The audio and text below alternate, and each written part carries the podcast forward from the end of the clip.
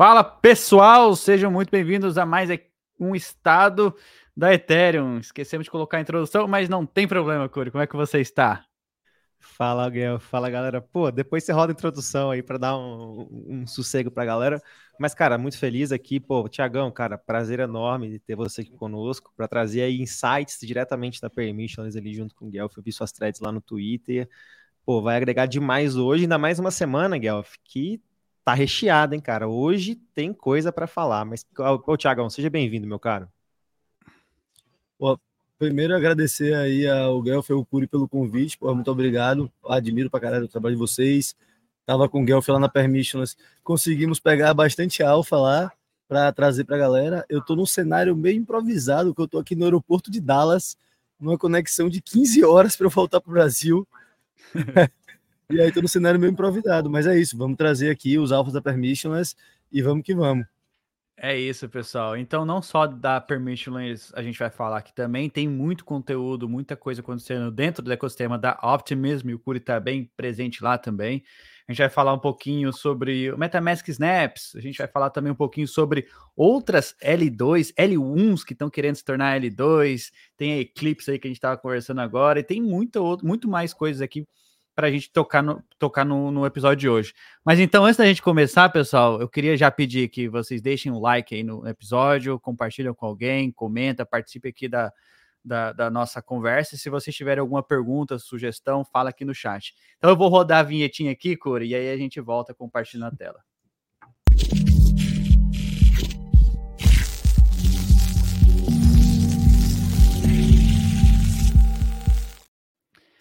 É isso. Então, beleza, pessoal. Vamos falar do que, aconteceu lá na Permissionless. Então, para quem não sabe, a Permissionless é uma conferência organizada pela, pela Blockworks e também pela Bankless HQ, Ryan e o David. E acontece uma vez por ano. O ano passado foi em Miami, Palm Beach, e reuniu cerca de 5 mil pessoas foi muito legal, é onde eles se aprofundam bastante em assuntos mais técnicos, assuntos relacionados a DeFi, novos projetos.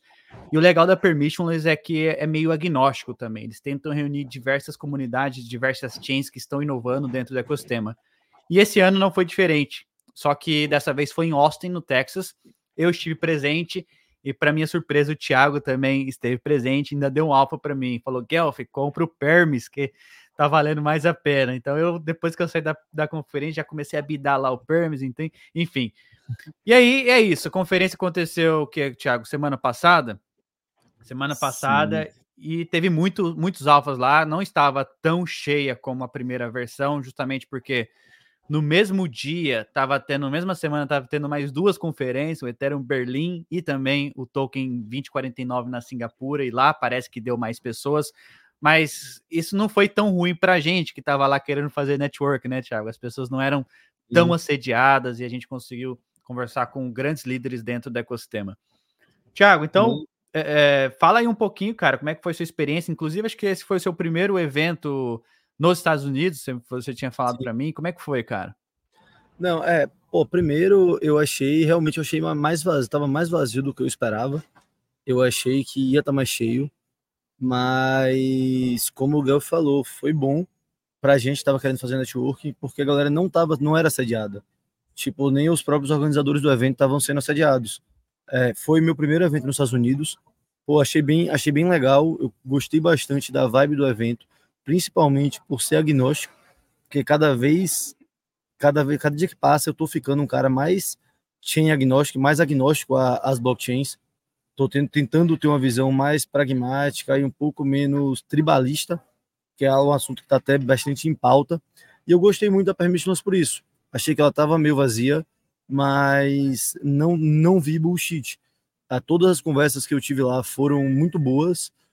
E eu ouvi isso também de algumas pessoas do time da Blockworks, ouvi isso do pessoal do time da, da Consensus, é, que é muito boas conversas, é, muito bom para fazer network, muito bom para fazer negócio e sem bullshit. A gente teve alfa lá de Solana, de Ethereum, coisa da, da Layer Zero, de Stacks aí que a gente vai falar aqui um pouquinho mais para frente. Então, pô, eu achei que foi muito boa a experiência da Permissionless. É, deu para conhecer muita gente, deu para trocar ideia com muita gente e deu para pegar muita informação interessante. e observar as tendências aí para onde o mercado está indo. Então, essa foi meu, meu overview geral sobre a permissionless. É isso. Eu trouxe aqui as threads que o Thiago fez aqui para a gente destrinchá-las um pouco, dar uma pincelada nelas. Mas eu também queria compartilhar da minha experiência sobre eventos como um todo, eventos cripto. O que acontece? É, uma, é uma, um novo ecossistema, um novo paradigma onde tudo acontece digitalmente, onde tudo é no digital. A gente não tem muito contato físico. Eu e o Curi, a gente se viu apenas duas vezes desde que a gente começou a trabalhar juntos. E a gente não tem esse contato. Só que quando você vai para um evento presencial, você percebe que o entusiasmo, você percebe o calor ali do ambiente, você sabe que você não é, não tá sozinho nessa, que você não é o único crazy. São várias outras pessoas juntos e cada vez mais pessoas inteligentíssimas vindo para esse ecossistema, pessoas que já têm um background fantástico no, em outras ocasiões e estão entrando para o Web3 porque vem valor além só de especulação. Então, cripto é muito mais do que especulação. A gente tem a tecnologia que é foda, independente. Acho que o Casta falou isso para a gente. Independente se os governos ou qualquer pessoa derrubar essas, essas blockchains que a gente conhece hoje, a caixinha de Pandora já foi aberta. Cripto, a tecnologia blockchain sempre vai existir independente. Se a derrubarem o Bitcoin, derrubarem o Ethereum amanhã, alguém vai criar uma outra solução usando a mesma tecnologia. Então, não tem mais volta e é sempre bom estar presente nesses eventos, nesses eventos é, presenciais, e não só nos Estados Unidos, teve também no Brasil, o Curi esteve presente aí no Blockchain Hill, que é o ambiente onde você faz realmente o network, vê quem está construindo, o que está sendo construído, conhece as pessoas, se aproxima, e ali a gente começa a crescer mais a nossa comunidade cripto. Mas beleza, Tiagão, vamos falar aqui do primeiro dia. O que, que você viu de interessante no primeiro dia que você quer compartilhar com a galera? Primeiro que a gente chegou lá, né? É, só dando a gente chegou lá, a gente encontrou também o João da Piquenique, o Corey. O João da Piquenique estava lá, trocamos bastante ideia, e o Alex da Blockful. Então foi uma experiência diferente, eu não conhecia ninguém pessoalmente, e a gente entrou, se cumprimentou, parecia que a gente já se conhecia bastante. Na chegada. Foi, é, na chegada. Foi logo na chegada. Eu cheguei com o Alex tarde, a gente encontrou o Guelph na porta. Quando a gente entrou no evento, a gente se encontrou. Olha que interessante, o Thiago também não conhecia o Alex, eles se encontraram no aeroporto. Não, eu conheci e... o Alex. Eu conheci o Alex em Bogotá. Eu conheci ele na Devcon. Mas daí vocês combinaram de, de compartilhar não, o hotel? Não, isso aí não, não tava nada eu certo. Encontrei, eu, eu encontrei o Alex é, deitado no sofá, coberto com a toalha, é, no aeroporto de Guarulhos, é, na, na cara chegando no portão. E aí a gente estava indo no mesmo voo, pegou a mesma conexão. E aí ele ia ficar na casa de um, ele ia ficar na casa de um, de um amigo e acabou, pô, ficou, rachou o hotel comigo. E aí o Alex dividiu o hotel comigo aí o tempo que eu tava lá em, que eu tava lá em Austin. Você vê, olha só que network. Eles conheciam pelo Bogotá, ele encontrou o cara em São Paulo e ainda dividiu o hotel. Mas beleza, um cara interessante que a gente conheceu lá foi o West. West é um grande pesquisador aí da Blockworks. Eu fiquei extremamente feliz de ter conversado com ele e pegado alguns alfas ali que, que você aprendeu ali conversando com o West, o, o Thiago? Primeiro, é, eu vou fazer até um, um chill meu pessoal aqui, que uma coisa que eu fiquei feliz foi de ter conversado com o West e ver que a gente tem algumas bastante teses parecidas. É, isso aí foi algo que eu fiquei muito feliz. O West é um cara que ele é bullish no ecossistema da Ethereum, é bullish na, no ecossistema das Layer 2, porém é um grande bull de Solana também. É, a gente conversou bastante sobre isso é, é um cara que é, é bem agnóstico, um cara que é bem focado é, em dados, é bem orientado, baseado em dados. E, pô, um cara super inteligente. Inclusive, vou entrevistar ele em breve. Mas o que eu mais gostei da conversa com ele foi, tipo, de ouvir a visão dele de por que, que ele está bullish no ecossistema da Ethereum das Layer 2, que aí eu acho que todo mundo que está aqui ouvindo a gente já sabe que é o mesmo motivo que a gente aqui está também e ter ouvido por que ele está bullish em Solana. É, eu acho que foi a parte mais interessante que eu achei da conversa. Eu acho que foi essa daí. Sabe por que, que ele está bullish em Solana? Porque, pô, tá bullish em Ethereum hoje, para mim, é muito fácil. Eu acho que para vocês aqui também é muito fácil. A gente está falando do estado da Ethereum e, pô, a liquidez está lá, a maioria da inovação acontece lá, o efeito rede que tem é lá, a maioria das mentes brilhantes do mercado está na Ethereum, então é muito fácil a gente ficar bullish na Ethereum. O tokenomics é muito bom, muito fácil pra gente. Agora, pô, pegar a visão do cara de por que ele tá bullish em Solana, que é uma para que é uma, uma rede que apanhou tanto nos últimos anos, que sempre foi tipo batida pelo, pô, pelos Ethereum Maxis, sempre foi tipo que sofreu com FTX, que teve vários problemas técnicos com os outages, e ouvi de um cara que, para mim, é uma das referências como analista do, do mundo, tá falando, tipo, tá enxergando de positivo, foi algo que ah, foi um pouco de viagem de confirmação, mas foi algo que me deixou mais bullish com Solana no longo prazo também. Pô, maneiro, maneiro. É, eu conversei bastante com eles também sobre esse assunto. E também a gente perguntou para eles assim o que, que eles estavam vendo de airdrop, de algo de, de tokens ali. Pô, a gente estava do lado da Scroll. O Thiago falou: vou perguntar para os caras se vai ter token lá na Scroll. E aí, Thiago, vai ter token na Scroll? Quem, quem não, vai, não vai ter não token, vai ter. velho. Eu tive que eu tive que perguntar aos caras lá e tive que pedir o cara para gravar comigo para pararem de me pedir duas vezes ainda. É, gravou duas vezes que a primeira eu levei um microfone porcaria do Brasil, um microfone do Mercado Livre. Chegou, não funcionou. Eu tive que comprar um microfone. E aí gravou de, gravei de novo lá com o cara e aí confirmado. Então, então não. não vai ter token, pessoal, da Scroll para quem usou a testnet, mas isso não significa que a Scroll não irá lançar token. Curi, você que tá dentro do ecossistema Exato. da Scroll aí, vai, vai ter um token um dia, não vai? Pô, vai ter token. Tô até, tô até vestido aqui de Scroll hoje. Eu, é, não estive no Permissionless, mas aqui, com o Martin não. É... Hoje nós estamos todo mundo de scroll. Eu vou tirar uma foto disso aqui depois, mano. Mas, cara. É, manda pro Juan, foto, manda pro Juan depois. Manda pro Juan, manda pro Juan depois. Lá, pô. Total, falei com ele que eu ia usar camiseta, mas, pô, nem se combinasse acertava isso aqui, velho. Mas, cara, é. vai. Sim, o, o, acho que o token é inerente, é uma questão de descentralização da, do sequenciador, do protocolo ali. E, pô, cara, eu já, eu já ouvi que vai rolar, viu, cara? É uma questão de, de, de quando, não de si. É, a Scroll, a Scroll fez um grande anúncio no, no evento que eles iriam lançar a mainnet agora nesse último trimestre do ano, possivelmente no fim de novembro, dezembro, não sei quando exatamente, mas que vai lançar ainda este ano. O que pra gente que tá bastante tempo esperando a Scroll. A Scroll tem uma, tá com uma tecnologia diferenciada, é um Zero Knowledge Rollup, e já tem vários aplicativos sendo implementados. E eu acho que para a gente ficou, foi uma notícia positiva. Eu nem estou muito preocupado com o token, como eu, como eu tô nessa mesma raciocínio com o Curi, eu acho que vai vir o token. E se você quiser participar dessa distribuição de token, cara, é só usar a chain. Quando lançar, Thiago, o que, que precisa fazer? Usa a chain, faz swap, envia token, não tem erro. Use a, use a chain e aí, quem sabe, você também não é. fica elegível para o token. E outro é. token que a gente estava especulando. Ah, você quer falar alguma coisa aí? Pode falar, Thiago. comentar sobre o Scroll. É, isso aí da tecnologia, tipo, eu já tinha ouvido é, pô, muito pelo Antônio Sassano no Daily Way falando que a Scroll ele sempre foi um time mais ambicioso, divisava, atingia a compatibilidade EVM através utilizando os ZK Proofs, que era algo tipo dito como impossível. E os caras estão aí, eles estão vindo com para vir com um stack diferenciado, para ser mais fácil de fazer o onboard de aplicações e para ser mais barato do que, a, do que as outras. É, é, eles, eles seriam Type 2, né? Eu não tenho uhum. na cabeça aqui agora. Eles iam lançar como Type 2, isso. Já vão lançar como Type 2, né? E aí, pô, isso aí é algo que, tipo assim, é extremamente bullish.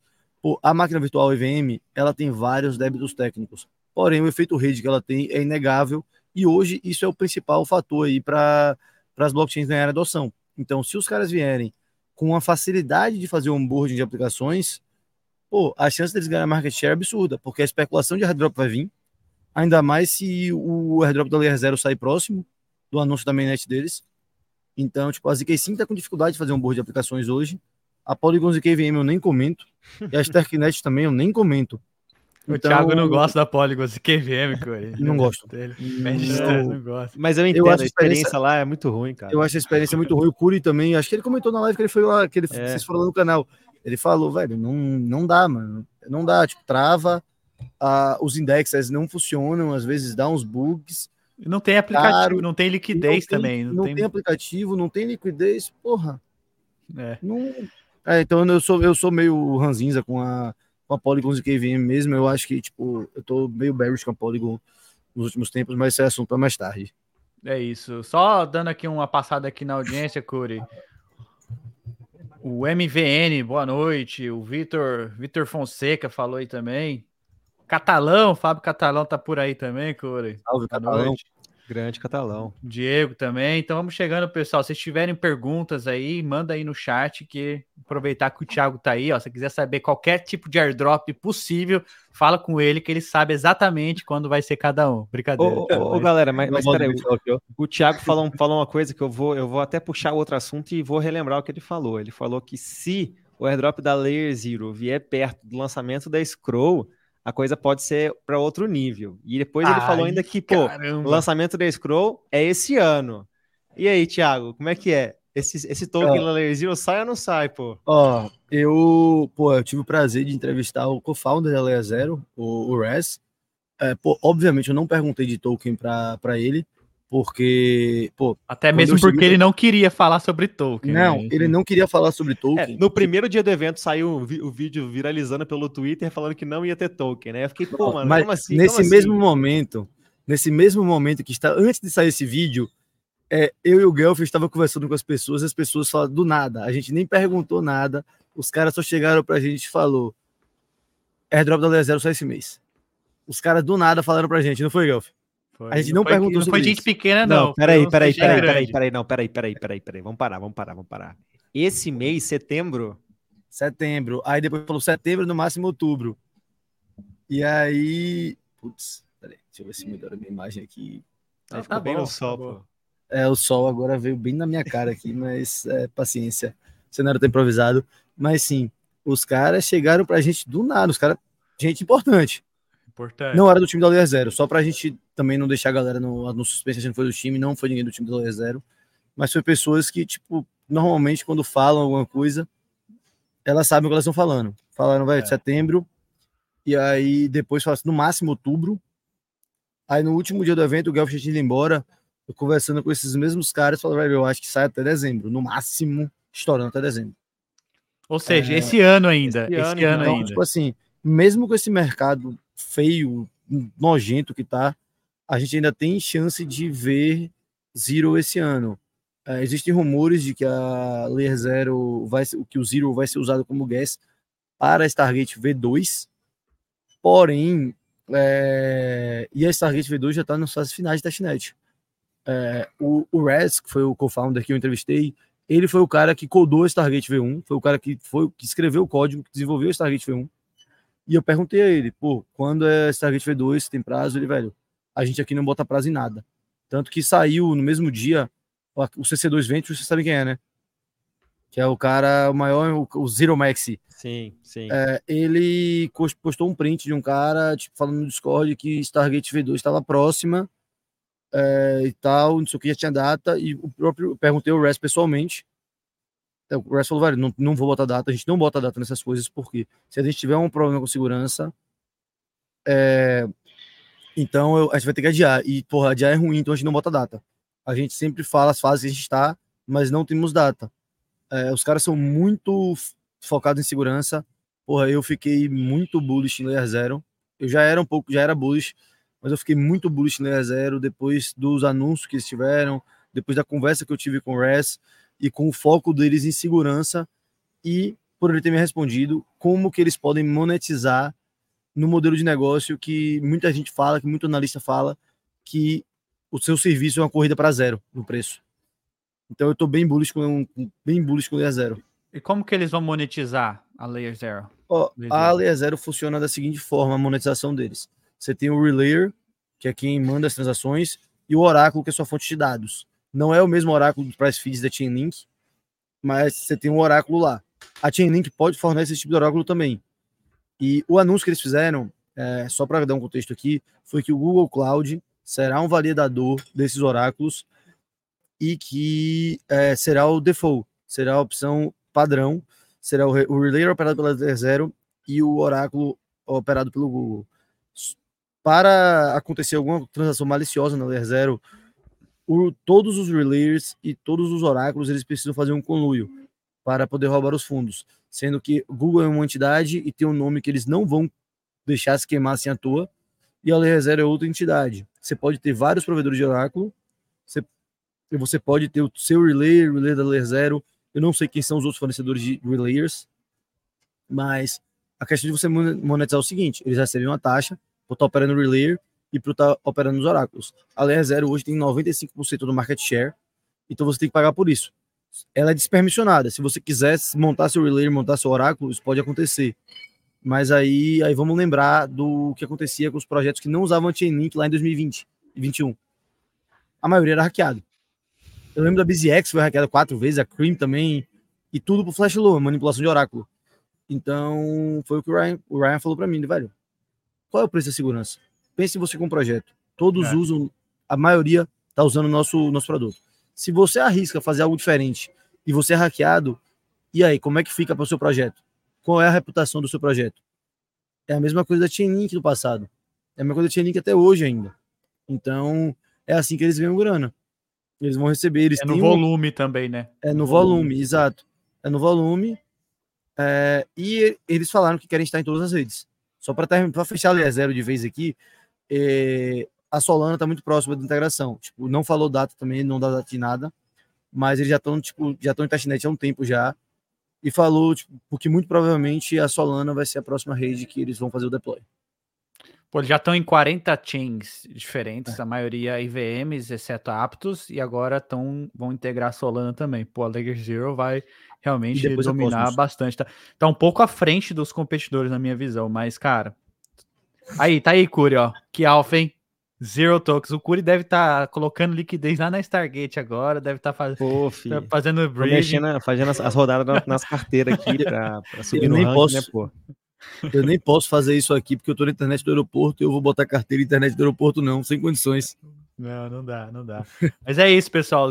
Layer Zero Token é, é uma especulação do mercado, dos degens que estavam lá no evento possivelmente vem até o final do ano. Então, ainda dá tempo, acredito que ainda dá tempo. Interajam com os produtos da Layer Zero, porque vai que uma dessas você não recebe aí um, uma quirelinha, né, Corey? Tem vezes que é bom, tem vezes que é ruim. Tem vezes que a gente fica três horas para receber 150 dólares, mas tem vezes que a gente em cinco tem minutos que é ótimo, 10 mil né? dólares, né? É. Não, é a, a, a, tal da 5 minutos para 10 mil dólares nunca vi, não, porque os dois que eu recebi 10 mil dólares para cima foi, pô, foram horas.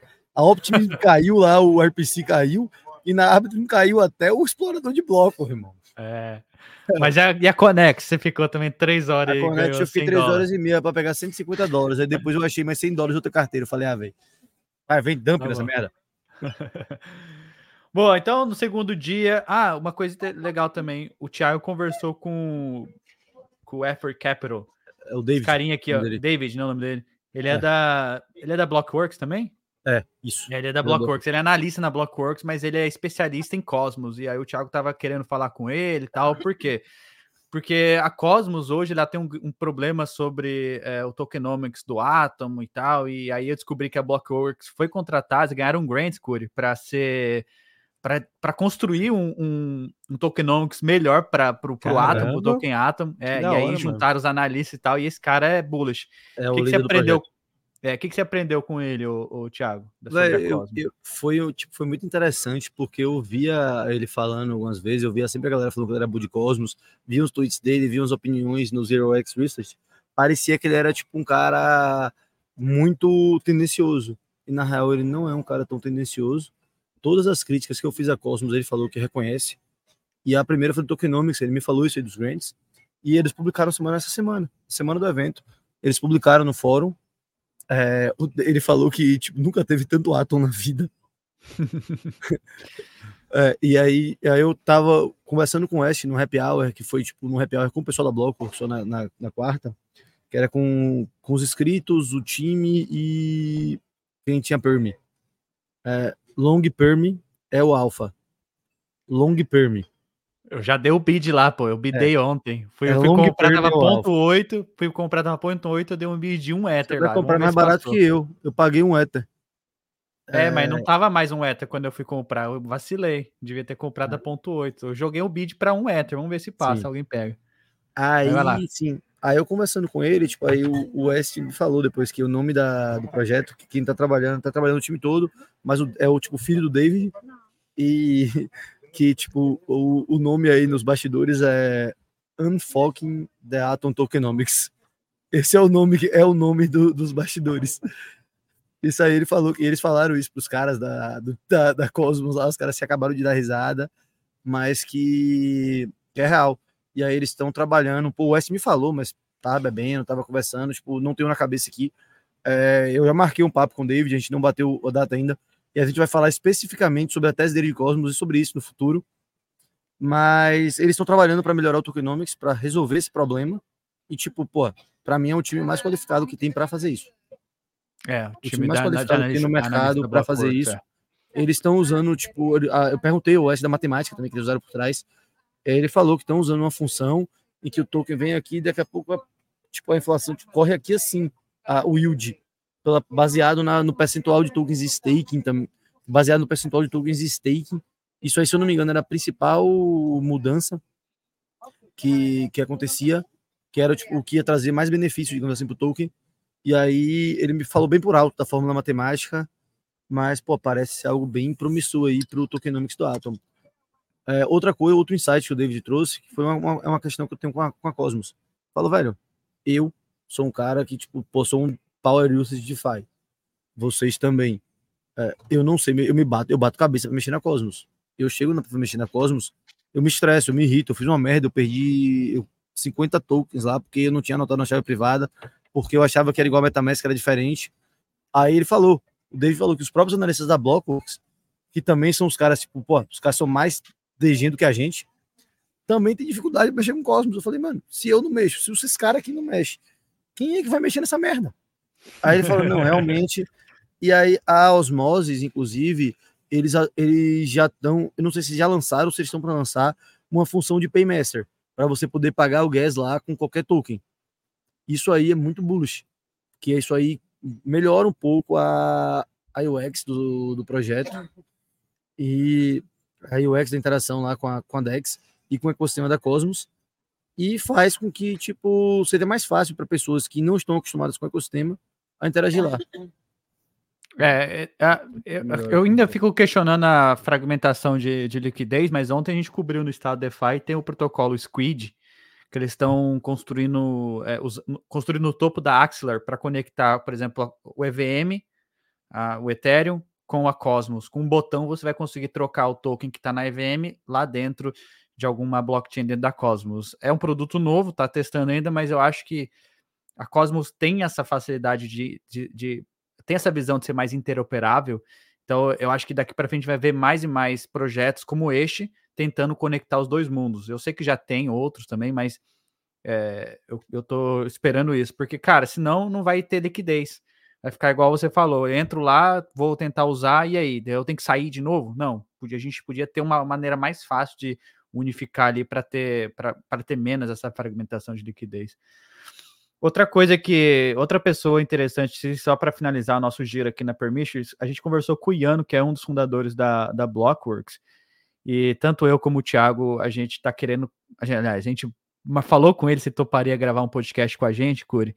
E aí a gente tá tentando, vou esperar o Thiago voltar e tal. Aí vai eu, o Thiago, o Curi, vamos sentar com o Iano aí, conversar sobre construir um business de mídia em cripto. A gente falou muito sobre isso, ele deu uns insights muito da hora e a gente quer conversar mais com ele, trocar ideia, apresentar o Brasil, comunidade brasileira. Infelizmente, Thiago. Deixa eu ver se ele tá aqui. Já voltou, já voltou. Voltou. Aí, ó. Aê. Acho que o Thiago tinha caído. É, tem que lembrar, pessoal, o Thiago tá em Dallas, no aeroporto lá, e tá usando a internet do, aero- do aeroporto. Então, daqui a pouco, inclusive, ele precisa pegar o voo de volta pro Brasil. Então, se ele sair, não se assusta, é porque realmente ele precisa ir embora. Mas é isso, então, fechando aqui o nosso, nosso giro aqui na Permissionless. É, mais uma vez, foi um evento massa demais. Ah, o Thiago conversou também com o pessoal da linha. Não sei se você tá aí, Thiago para falar, mas a, a linha estava com uma visão muito interessante no evento, Okuri, que eles querem focar em GameFi e projetos de DeFi, mais game. Então, eles estavam com bootcamps lá no evento, ensinando a galera a codar, e eles acham que, acreditam que a velocidade da, do, da blockchain deles é o suficiente para atrair novos jogos, jogos on-chain. Então, eles estão bem focados nessa parte, tentar atrair mais jogos para dentro do ecossistema e, quem sabe, crescer essa Opa. liquidez por lá. Você escutou aí, Thiago? Tava falando da linha. Hum, Mano, eu acabei de voltar aqui à internet do aeroporto, né, velho? Mas- Voltei aqui não, agora, não escutei, não. Eu- Sobre a linha, Cai que eu tava tudo. falando. sobre a linha que eles estavam, que eles estão bastante focados na parte de GameFi, né, para trazer games para a linha, não é isso? Exato. Eles me, eles me falaram um negócio interessante. É, o tanto o Declan que é que ele teu, falou alguns painéis lá que é co-founder e a Emily, eu não lembro qual é a função dela agora na, na linha, mas eles falaram que eles tipo não estão dando incentivos diretos para atrair é, nem para os de GameFi, nem de DeFi, mas eles vão patrocinar um evento de GameFi agora, se eu não me engano, é agora em setembro ainda, para atrair esse tipo de builder e criar um, uma incubadora. Eles estão fazer uma incubadora interna para conseguir fomentar o desenvolvimento desses projetos e para virar meio que um hub de GameFi e, ao mesmo tempo, trazer novos produtos de DeFi também. Eles vão, depois que eles fizerem esse evento de GameFi, eles vão fazer um de DeFi também eles estão meio que tentando um approach diferente para incentivar os para incentivar os desenvolvedores. E eles têm eles estão cheios da grana, né? Tem que é bom lembrar isso daí. Mas beleza, pessoal. É, esse foi o giro, o giro do, do evento Permissionless. Acontece uma vez por ano. O próximo vai ser em Salt Lake City, o ano que vem, em outubro. Os ingressos já estão à venda. Então, quem quiser ir, acompanha a gente nessa, nessa jornada. Os ingressos estão aí na Blockworks. É só entrar lá, Blockworks, e adquirir o seu ingresso. Beleza, Thiago. A, a, a, partir de agora, a gente vai falar do ecossistema do Ethereum. Você é muito bem-vindo de ficar aí com a gente, mas eu sei que daqui a pouco Vamos você tem que pegar nessa. o voo, então a hora que você quiser ir embora, vazar, você só falar aí pra gente. Não, mas vamos fechou, dar aquele. Vamos, vamos dar aquele giro dentro do ecossistema do Ethereum. Inclusive, Corey, o Merge tá fazendo aniversário essa semana, é isso mesmo? Um ano de Merge no último dia 15 Caramba, aí, cara. Completamos velho. já um ano. Parece que foi ontem, tenho certeza que nós, nós, três aqui lembramos do dia histórico. A gente estava lá acompanhando as coisas acontecendo, torcendo para tudo dar certo, torcendo para finalmente tudo de madrugada, De madrugada, esperando acontecer lá, vendo a live lá dos Core Devs. É, pô. Caramba, é, já foda. passou um ano e um é. ano de muitos aí. Muita coisa aconteceu desde então. O ecossistema do Ethereum acho que nunca esteve tão ativo e tão presente, por mais que, que estamos num bear market. Mas é claro, as métricas da rede também não escondem isso, né, cara? Ainda estamos no bear market. Quando voltarmos para o bull, aí sim vamos ver a eficiência completa ali do, do ecossistema do Ethereum. É isso. É, eu trouxe aqui o Ultrasound Money para a gente observar. E nos últimos sete dias ele está na posição inflacionária. Está inflacionado em 0,20%. Um supply chain de 4.800 Ether. Isso daqui é insignificante. E aí eu estava tentando achar as métricas, Curi. Não sei se você tem aí fácil, mas eu estava tentando achar as métricas do quanto que foi queimado nos últimos anos. Ah, deixa eu pegar aqui que já fica até mais fácil. Aí, ó. 369 dias, ok, um pouquinho mais, mas foram queimados 296 mil Ethers nesse último ano. Desde o merge foram queimados. No, dois, é, ah, não, isso aqui é desde o. É um ano. 296 mil Ethers, Cura, é muita coisa, não é? Pô, é muita coisa, hein, cara. E, igual a gente tava falando agora, isso tudo considerando que ainda estamos no mercado onde a rede não é tão demandada como no bull market, como projetos surgem também diferente de modo mais lento do que no bull market e já temos já estamos vendo então resultados negativos aí que eu acredito sinceramente que ainda não vimos o impacto da, da forma com que ainda vamos ver no preço do Ethereum, cara. Eu acho que o mecanismo aí de queima, o mecanismo deflacionário que ele tá que já está presente ainda vai ser mais mais considerado quando o movimento da rede tiver ainda maior, ainda quando tiver o espaço de bloco tiver sendo ainda mais demandado ali. Isso, eu encontrei aqui o tweet do Sassal, só para a gente confirmar os, os, números. Desde o merge, 980 mil Ethers queimados, 11,6 milhões de Ether em staking, 362 mil novos validadores. Desde o merge, isso aqui um ano atrás. E quem e tem aquele NFT do Panda, hein, Curi? Exato, cara. Pô, eu tenho um POAP, cara, do, do IIP 1559, lá atrás, de uma call que eu, que eu. De uma call, não, de uma live que eu tava vendo. Mas, Thiago, acho que você tá mutado, cara. Opa, tô. Tentei falar umas três vezes aqui, tá? é, esse, esse NFT do Panda eu acho que eu perdi. Mas, pô, com relação ao preço, eu acho que ele não teve o efeito que a gente esperava né, com relação a fazer ele subir. Mas eu acho que se a gente não tivesse isso aí, o Ether ia ter sofrido bastante. Então eu acho que tá muito claro, sim, o que a diferença de da IP é, 1559 somado ao merge, a gente deu para ver claramente esse ano o que o efeito dela, que é a comparação até do Ether Bitcoin, que é tipo a tendência, até pela questão da liquidez também, o mercado é bem líquido, então não é porque o Bitcoin é melhor do que o Ether, que muita gente fala isso, que é porque o Bitcoin é melhor, que o Bitcoin cai menos, não, o Bitcoin é mais líquido, precisa de mais gente vendendo para poder cair mais, é simples. Então, tipo, e o Ether segurou muito bem, é, muito acima de qualquer expectativa se você fosse pegar as projeções anteriores para do último do último ciclo de 2018, 19 e 20, você pegasse essas projeções, pô, o Ether tipo performou extremamente bem. E tudo isso é por causa da, desse conjunto aí da EP 1559 com a com o merge. Tiago, você acha que a gente vai ver Ether nos três dígitos novamente? Você acha que tem essa chance ainda ou não tem mais? Velho, chance é aquele negócio. Tipo assim, eu acho que é muito baixa a chance. Só se for um cisne negro muito grande, tipo a Binance quebrar. Eu acho difícil acontecer, velho. Eu acho muito improvável de ver em três dígitos de novo. Não sei se felizmente ou infelizmente. É, mas eu acho bem difícil, velho. Bem, bem improvável. Saudade, meus et, meu ETA é 90 dólares. Eita, nós. É, Corey. Não sei não, hein? O que, que você acha, Corey? Vamos ver a três dígitos aí? Cara, eu acho que eu concordo 100% com o que o Thiago falou. Eu acho que só se a gente ver algum evento aí quase que que leve o ecossistema inteiro, assim, igual o nível do Binance, nível uma liquidação em cascata que poderia ter acontecido lá com a Curve lá atrás, que a galera mexeu os pauzinhos para não acontecer, alguma coisa assim, pode gerar um movimento ali momentâneo de desespero, de medo ali e tudo mais, muito em razão também pelo, pelo tempo que o bear market já se passa, então a galera está cada vez mais é, descrente, eu, cada vez que eu vou em evento eu vejo mais pessoas des, ficando desanimada com o ecossistema, então mais por isso ali talvez a gente visse algum movimento, um movimento momentâneo ali de três dígitos, mas fora isso, cara, acho muito, muito difícil de acontecer. Boa, só passando aqui pelos, pelo leaderboard, quem tá queimando mais Ether, a gente consegue ainda ver que os contratos da, dos L2, a Stark, Starkware, esse K5, está queimando bastante Ether. Claro, aí no Swap está ainda em primeiro colocado, mas interessante ver as Layer 2 hum. ainda ali, ó, Base, Engraç... Sequencer Box, tá vindo também Pô, Arbitrum. O engraçado é ver o Banana Gun ali. é, o Banana Gun, para quem não sabe, do hack, é, né? um, é um bot Telegram que eles foram lançar o token agora e teve um hack no contrato do da distribuição, não foi? Foi. E aí foi. foi um fiasco, os caras cancelaram, vão relançar. Só que era um, já era um bot que já estava ganhando tipo muito volume há muito tempo. Eu fiz um pequeno estudo de bot um tempo atrás.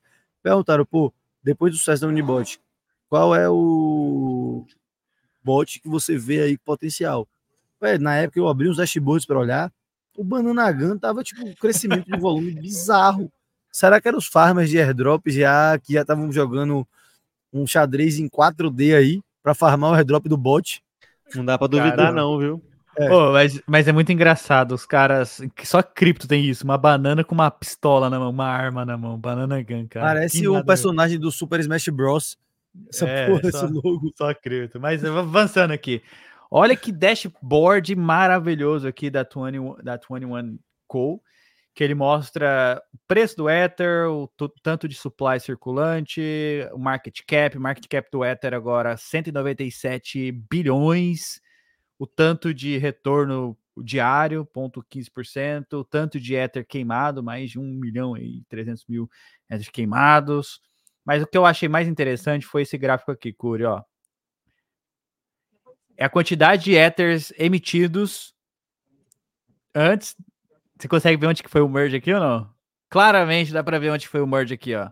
Aqui, ó. Olha o que aconteceu com a emissão é dos Ether depois do, do merge. Então, se a gente vê antes quantidade de Ether que era emitido, a gente vê lá na casa dos 15 mil Ethers diários sendo emitidos. Pum! Aconteceu o merge. Olha como caiu. Não tem nenhuma linha descendo assim, de repente, do nada. Bizarro pum, mesmo. Caiu bastante e aí ficou aí, ó um mil, mil, mil Ethers sendo emitidos, e aí a gente entrou em território deflacionário, estava queimando mais do que estava sendo emitido, tirando menos, é, mais Ether de circulação. Mas eu achei bem bizarro mesmo ver esse gráfico e lembrar, né, do, da, do, do, passado, como é que era antes, do Ether, e tinha Ether pra caramba, a galera minerando, ela se alavancando até os dentes, né, Tiago?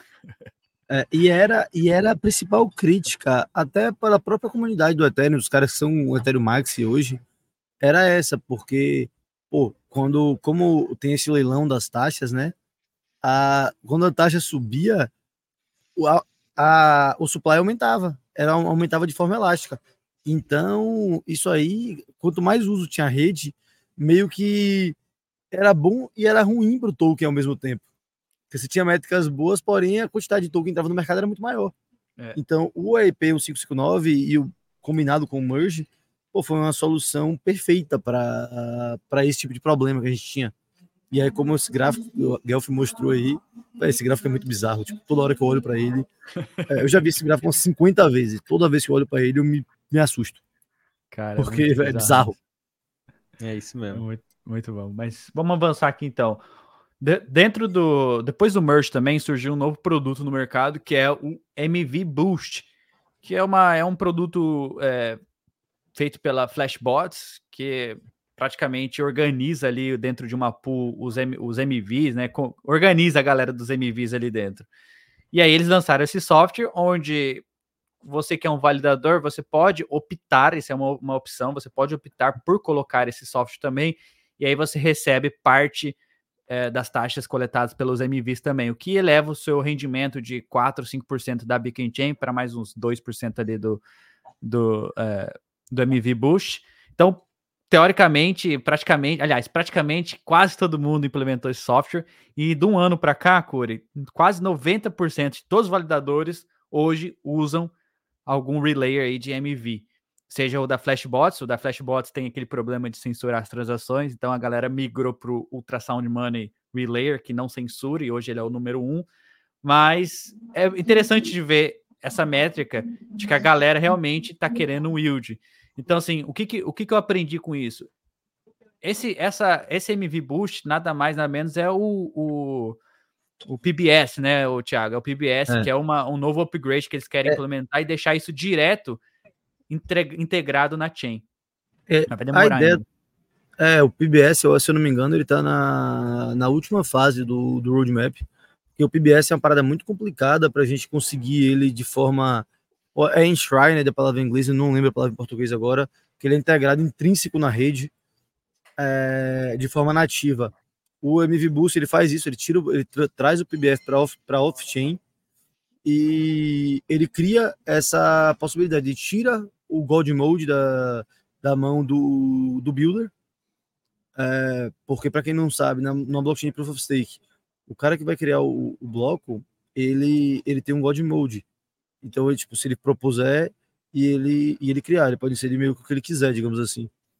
E aí, claro, se for transação maliciosa, a rede vai verificar, ele vai tomar um slashing mas o MV Boost ele separa o Seisher do, do Builder, que aí é o que traz as, as oportunidades de MV.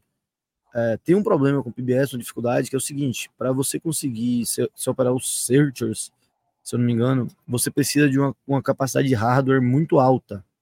Isso aí eu vi, foi o, o Denkrad lá, que é o cara do Denkshard, explicando sobre. Então é algo que é, vai ser um desafio muito grande para Ethereum eu acho que talvez seja o maior desafio para a rede em termos de atualizações, seja conseguir o PBS nativo na rede. É. E deve demorar bastante, como o Gael falou, eu acho que é algo para pelo menos aí uns 4, 5 anos. É porque ainda tem que, tem que ter muita pesquisa, é muito teste antes de implementar, então Não, e vai demorar mesmo. Além disso, você precisa ter full sharding já rodando, se é. eu não me engano. Se eu não me engano. Exatamente. Já tem que ter precisa, sharding. Full Dank Sharding e depois você coloca o PBS. Então, tipo, exatamente. Tipo, tem muita coisa antes na para tipo, entrar antes. Mas é isso, é isso. Um ano, um ano de MV Boost. Aqui, ah, agora avançando um pouquinho na, na, na parte técnica. É, então, para você rodar um node do Ethereum, você precisa de ter um hardware. Aí a gente estava olhando, eu encontrei esse tweet aqui da Ethereum on ARM, que eles estão produzindo, eles produzem hardware, e agora você consegue rodar um node, um full node do Ethereum e sincronizar ele com uma placa de 129 dólares chamada ARM64, que vai sair tipo como se fosse uma Raspberry Pi. Em 13 horas você consegue rodar o seu próprio full node. Exato. Lógico que é que, cara, isso aqui é surreal, porque com 129 dólares você roda um full node do Ethereum e você tem o seu próprio RPC, por exemplo. Você não fica dependendo de, de terceiros, de inferior e tal. pô, isso aqui eu achei surreal, porque vai democratizar ainda mais, vai incentivar com que mais pessoas rodem seu próprio Node. Cara, e tenha seu próprio RPC, né, cara? Descentralizando ainda mais a rede. Isso Massa aí, aqui, é, interessante, porque até pouco tempo atrás você precisava de 48 horas, se eu não me engano, para baixar é. o, o GEF completo. Um, um Archive Node eu nem sei quanto tempo demora, mas um Full Node, se eu não me engano, era tipo 24, era 48 horas, até um dia desse que você demorava para baixar e precisava, tipo, você gastava tipo bem mais de mil dólares de hardware. Então, pô, isso foi do, à medida que está avançando, Moore's Law sendo aplicado aí, pô, muito bom, velho. Tipo, isso aí é uma parada que me dá até vontade de rodar um full node em casa. É o, o Vitalik disse que a gente vai conseguir rodar no, no, no, relógio do Apple Watch, um Node ali, quem sabe, um Light Client no, no relógio, hein, Corey? Só não dá para ficar só no get aí e manter a dominância é. de client, né? Tem é, que deixar, mas, tem que liberar os outros também. Aos, aos pouquinhos a gente tem que liberar só, os outros também. Só, uma, só um, negócio, um comentário interessante que isso aí quem falou foi conversa com o Marius, lá, o Marius, é, desenvolvedor da GEF, lá na, na Defcon. A gente falou com ele, pô, da dominância, ele, velho, a gente, a gente deixa todas as nossas bibliotecas públicas, tudo que a gente faz, a gente deixa público para que os outros times possam chegar na gente, possam implementar também, porém a gente não pode piorar nosso produto. É. Então, tipo, até os times mais comprometidos à descentralização, isso aí deu vontade até de puxar a discussão da Lido, mas eu acho que vai atrapalhar a live. É. É, mas até um dos times que é mais focados nisso, os caras fizeram o quê? Os caras abriram tudo para os outros times, porém, os usuários querem usar o GEF. Isso é, é isso. um problema. Isso é um problema no futuro. É diferente da Lido, não é a mesma coisa. Então eu acho que isso aí pode ser um problema sim, mas é, os outros times têm que melhorar. É que não você falou, cara, eles têm o melhor produto. Quem tem o melhor produto normalmente vence ou ganha mais market share, tende a dominar. O que os outros precisam fazer é melhorar. O, o Geth, infelizmente, tem o melhor time ali, estão inovando, conseguiram colocar, fazer coisas que os outros não conseguiram, então acaba passando até mais confiança para quem quer rodar uhum. o Node, né? Usar o Geth. Então, como o Thiago falou, os outros times precisam catch up, precisam melhorar também a sua tecnologia ali para poder atrair mais, mais pessoas, mais usuários para o pro produto deles. Deixa eu avançar aqui então. É, a Rolesky, que era a nova nova testnet da Ethereum, que e, te, tecnicamente vai substituir a Gorley para poder colocar ali os novas os novos upgrades do Ethereum, etc, etc. Falhou, Curi, não não conseguiram lançar. Ainda bem que foi a testnet, né? Ainda bem que foi a testnet. Mas basicamente é, basicamente, eles foram lançar a Rolesk e aconteceu um problema. Tinha um bug de misconfiguration ali no bloco Gênesis, então a chain não conseguiu produzir blocos. Isso que aconteceu, atrasou, vai atrasar, eles vão ter que melhorar e tal, rever de novo o código. Isso vai demorar cerca de duas semanas, o que consequentemente pode atrasar o IP 4844. Se a gente estava esperando que isso, que o IP 4844 fosse acontecer por fim de novembro, podemos esperar que aconteça meados de dezembro, se não para o ano que vem. Mas para a gente que está bem dentro do ecossistema do Ethereum, eu acho que isso não faz tanta diferença. Eu acho que quanto melhor, mais segurança, mais seguro estiver os testes, melhor atrasar mesmo do que fazer algo às pressas e der errado. Já pensou se desse errado na mainnet? Melhor que deu errado na testnet mesmo, né, Curi? Exatamente. Pelo que eu estava lendo também, não parece ser um erro tão difícil de, de arrumar mesmo. Igual você falou, é uma coisa assim, mais para deixar mais segura, para verificar se não tem nenhum tipo de erro antes de lançar. E acredito que no próximo lançamento ali o pessoal vai desembolar o que o estava precisando e resolver isso tão, tão logo possível, porque igual você falou, é, esse não é o último passo, só mais um aí dentre tantos que estamos traçando, né, Guelph? É isso, Curi. Vamos avançar então. A gente falou disso ontem, mas eu queria trazer aqui porque eu vi o catalão aí, aí só trazer isso aqui. A MetaMask lançou lá no Permissionless também esse Snaps, que era algo esperado pela comunidade de desenvolvedores, onde as pessoas vão conseguir agora criar como se fossem extensões dentro da sua carteira MetaMask para que a MetaMask funcione em outras chains, e não só isso, adicionar funcionalidade, sei lá, funcionalidade de segurança e tal. Olha o Thiago voltando. Fala, Thiago. Eu não fui embora, não, pô. Fui do banheiro. Não, eu. Tá, desculpa, foi mal, então. então, eu tava falando pro Curi aqui agora do Snaps, que é o novo produto da MetaMask. É, eu ouvi. Lançaram lá. Lançaram lá no... na, na Permissionless. É. E aí, o que aconteceu? Já lança, já tem um snaps da, da Starknet, já tem um snaps da, da Eclipse, que a gente vai falar daqui a pouquinho. E eu tô vendo bastante movimentação em cima disso, mais de 30 projetos já, ou seja, é um código open source onde o dev vai lá e cria ali uma solução para conectar MetaMask em outras chains. Até falaram do Bitcoin, falaram da Solana. Então, assim, legal ver essa expansão da MetaMask, porque é algo muito era muito aclamado aí pela comunidade. O que, que você achou desse upgrade aí, Thiago? Pô, eu achei bem legal isso aí, porque, como você falou aí, é algo que tipo, já tinha passado, já passou da hora da MetaMask feito isso, já está sendo cobrado pela comunidade. E, pô, os caras já são dominantes. Eles são dominantes tendo um produto ruim.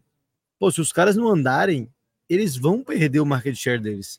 Eles têm que aproveitar essa dominância e têm que expandir mesmo. Eu acho que foi um, uma ótima jogada. Agora, lá na, na Starknet, por exemplo, que eles vão eles vão ter que brigar com Ashet e com Bravos.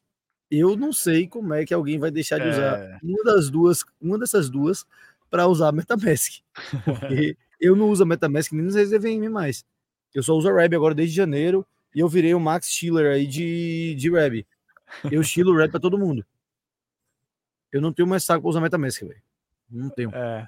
A gente reclama aqui, eu e o Curi também reclama, quando ele fala, pô, eu não gosto, o X é ruim e tal, mas poxa, MetaMask ainda é a carteira mais utilizada, ainda é a carteira que, pô, eu gosto bastante da MetaMask, é a que eu mais uso ainda hoje, apesar de usar também a Rabbit, apesar de ter outras carteiras surgindo aí com Account Abstraction, com uma UX 10 vezes melhor, a própria Phantom tem uma UX melhor do que a MetaMask, Sim. mas a, mesmo assim a MetaMask ainda é mais utilizada. Eu acho que é o, o efeito de rede, né? O, o, começou o primeiro ter o melhor produto ali, né? Começou e aí teve a vantagem de começar a ser o pioneiro dentro da ecossistema, enfim. Mas tá aí, MetaMask Snaps, eu acho que isso aqui vai ser extremamente relevante para a gente ver a integração da MetaMask em outros ecossistemas. O catalão comentou que os snaps são podres. Olha lá, ó. Mas o catalão, o catalão aí é comentário tendencioso. O catalão é da, da Bravos, então é tendencioso. É. É. Não, mas a, mas a Bravos, cara, os caras têm uma UX foda, então eu não sei. Tem muito chão ainda pra MetaMask alcançar ali. Sim, não. A MetaMask não tem como brigar com nenhuma das carteiras da Starknet. Eu acho que é, tem não mesmo. tem efeito rede que salve isso aí. Até porque não é EVM, então o endereço vai ser diferente lá também. É, eu não, não sei como. Ó, o Calev, Calev é, o Calev é Max Solano aí, ó, falou Phantom, é. que é superior. Não, agora, eu gostei da Fenton. Eu demorei de começar a usar Solana. Eu comecei a usar Solana esse ano, a rede. É, eu acho a Reb mil vezes melhor que a Fenton. Eu é acho mesmo? a Fenton boa, não acho a Fenton ruim, não. Mas a Reb, pra mim, é anos luz melhor que a Fenton. A Fenton é muito Pô, superior cê, também, Você tem um agregador de portfólio dentro da carteira, velho. É muito bom. Olha lá. Catalão tem viés, pô, catalão. É, o catalão pô. é viesado, da Bravos aí, pô. Falando em Starknet, vamos olhar como é que tá o L2Bit, Cura. O que, que tem aí de novo? O que, que você tá vendo aí de interessante? Pô, estamos vendo o, volume de o, volume total ali finalmente crescer ali, bater de novo a casa dos 10 bi. Então, algo a se comemorar nesse meio de bear market aí. Mas também, né, cara? Pô, airdrop no meio aí. RB Chains finalmente dando, dando vida. Ó, olha o outro enviesado ali, ó. Pode desconsiderar a pena do Thiago também, ó. Achei que você ia tirar um bonezinho da Reb aí eu ia falar assim, não é, é possível. Eu tirei um da. Pra dar, um, pra dar uma moral pro catalão aí, um bonezinho da, da Brava. eu tenho um desse aí também. É. Mas, Mas aqui... o volume tá crescendo, Guelph. Finalmente voltamos aos 10 bi. Voltamos aos 10 bis. A gente tá vendo um, um 5% quase na Arbitrum. Isso muito tem a ver com o árbitro Odyssey, a gente vai falar já já, mas também quase 5% na Optimism e a Base. A Base finalmente passou a ZK Sing, Curi. A Base está voando, terceiro colocado. Eu acho que o efeito de rede ali tá, tá demais. Isso tudo tem muito a ver com o Friends Tech.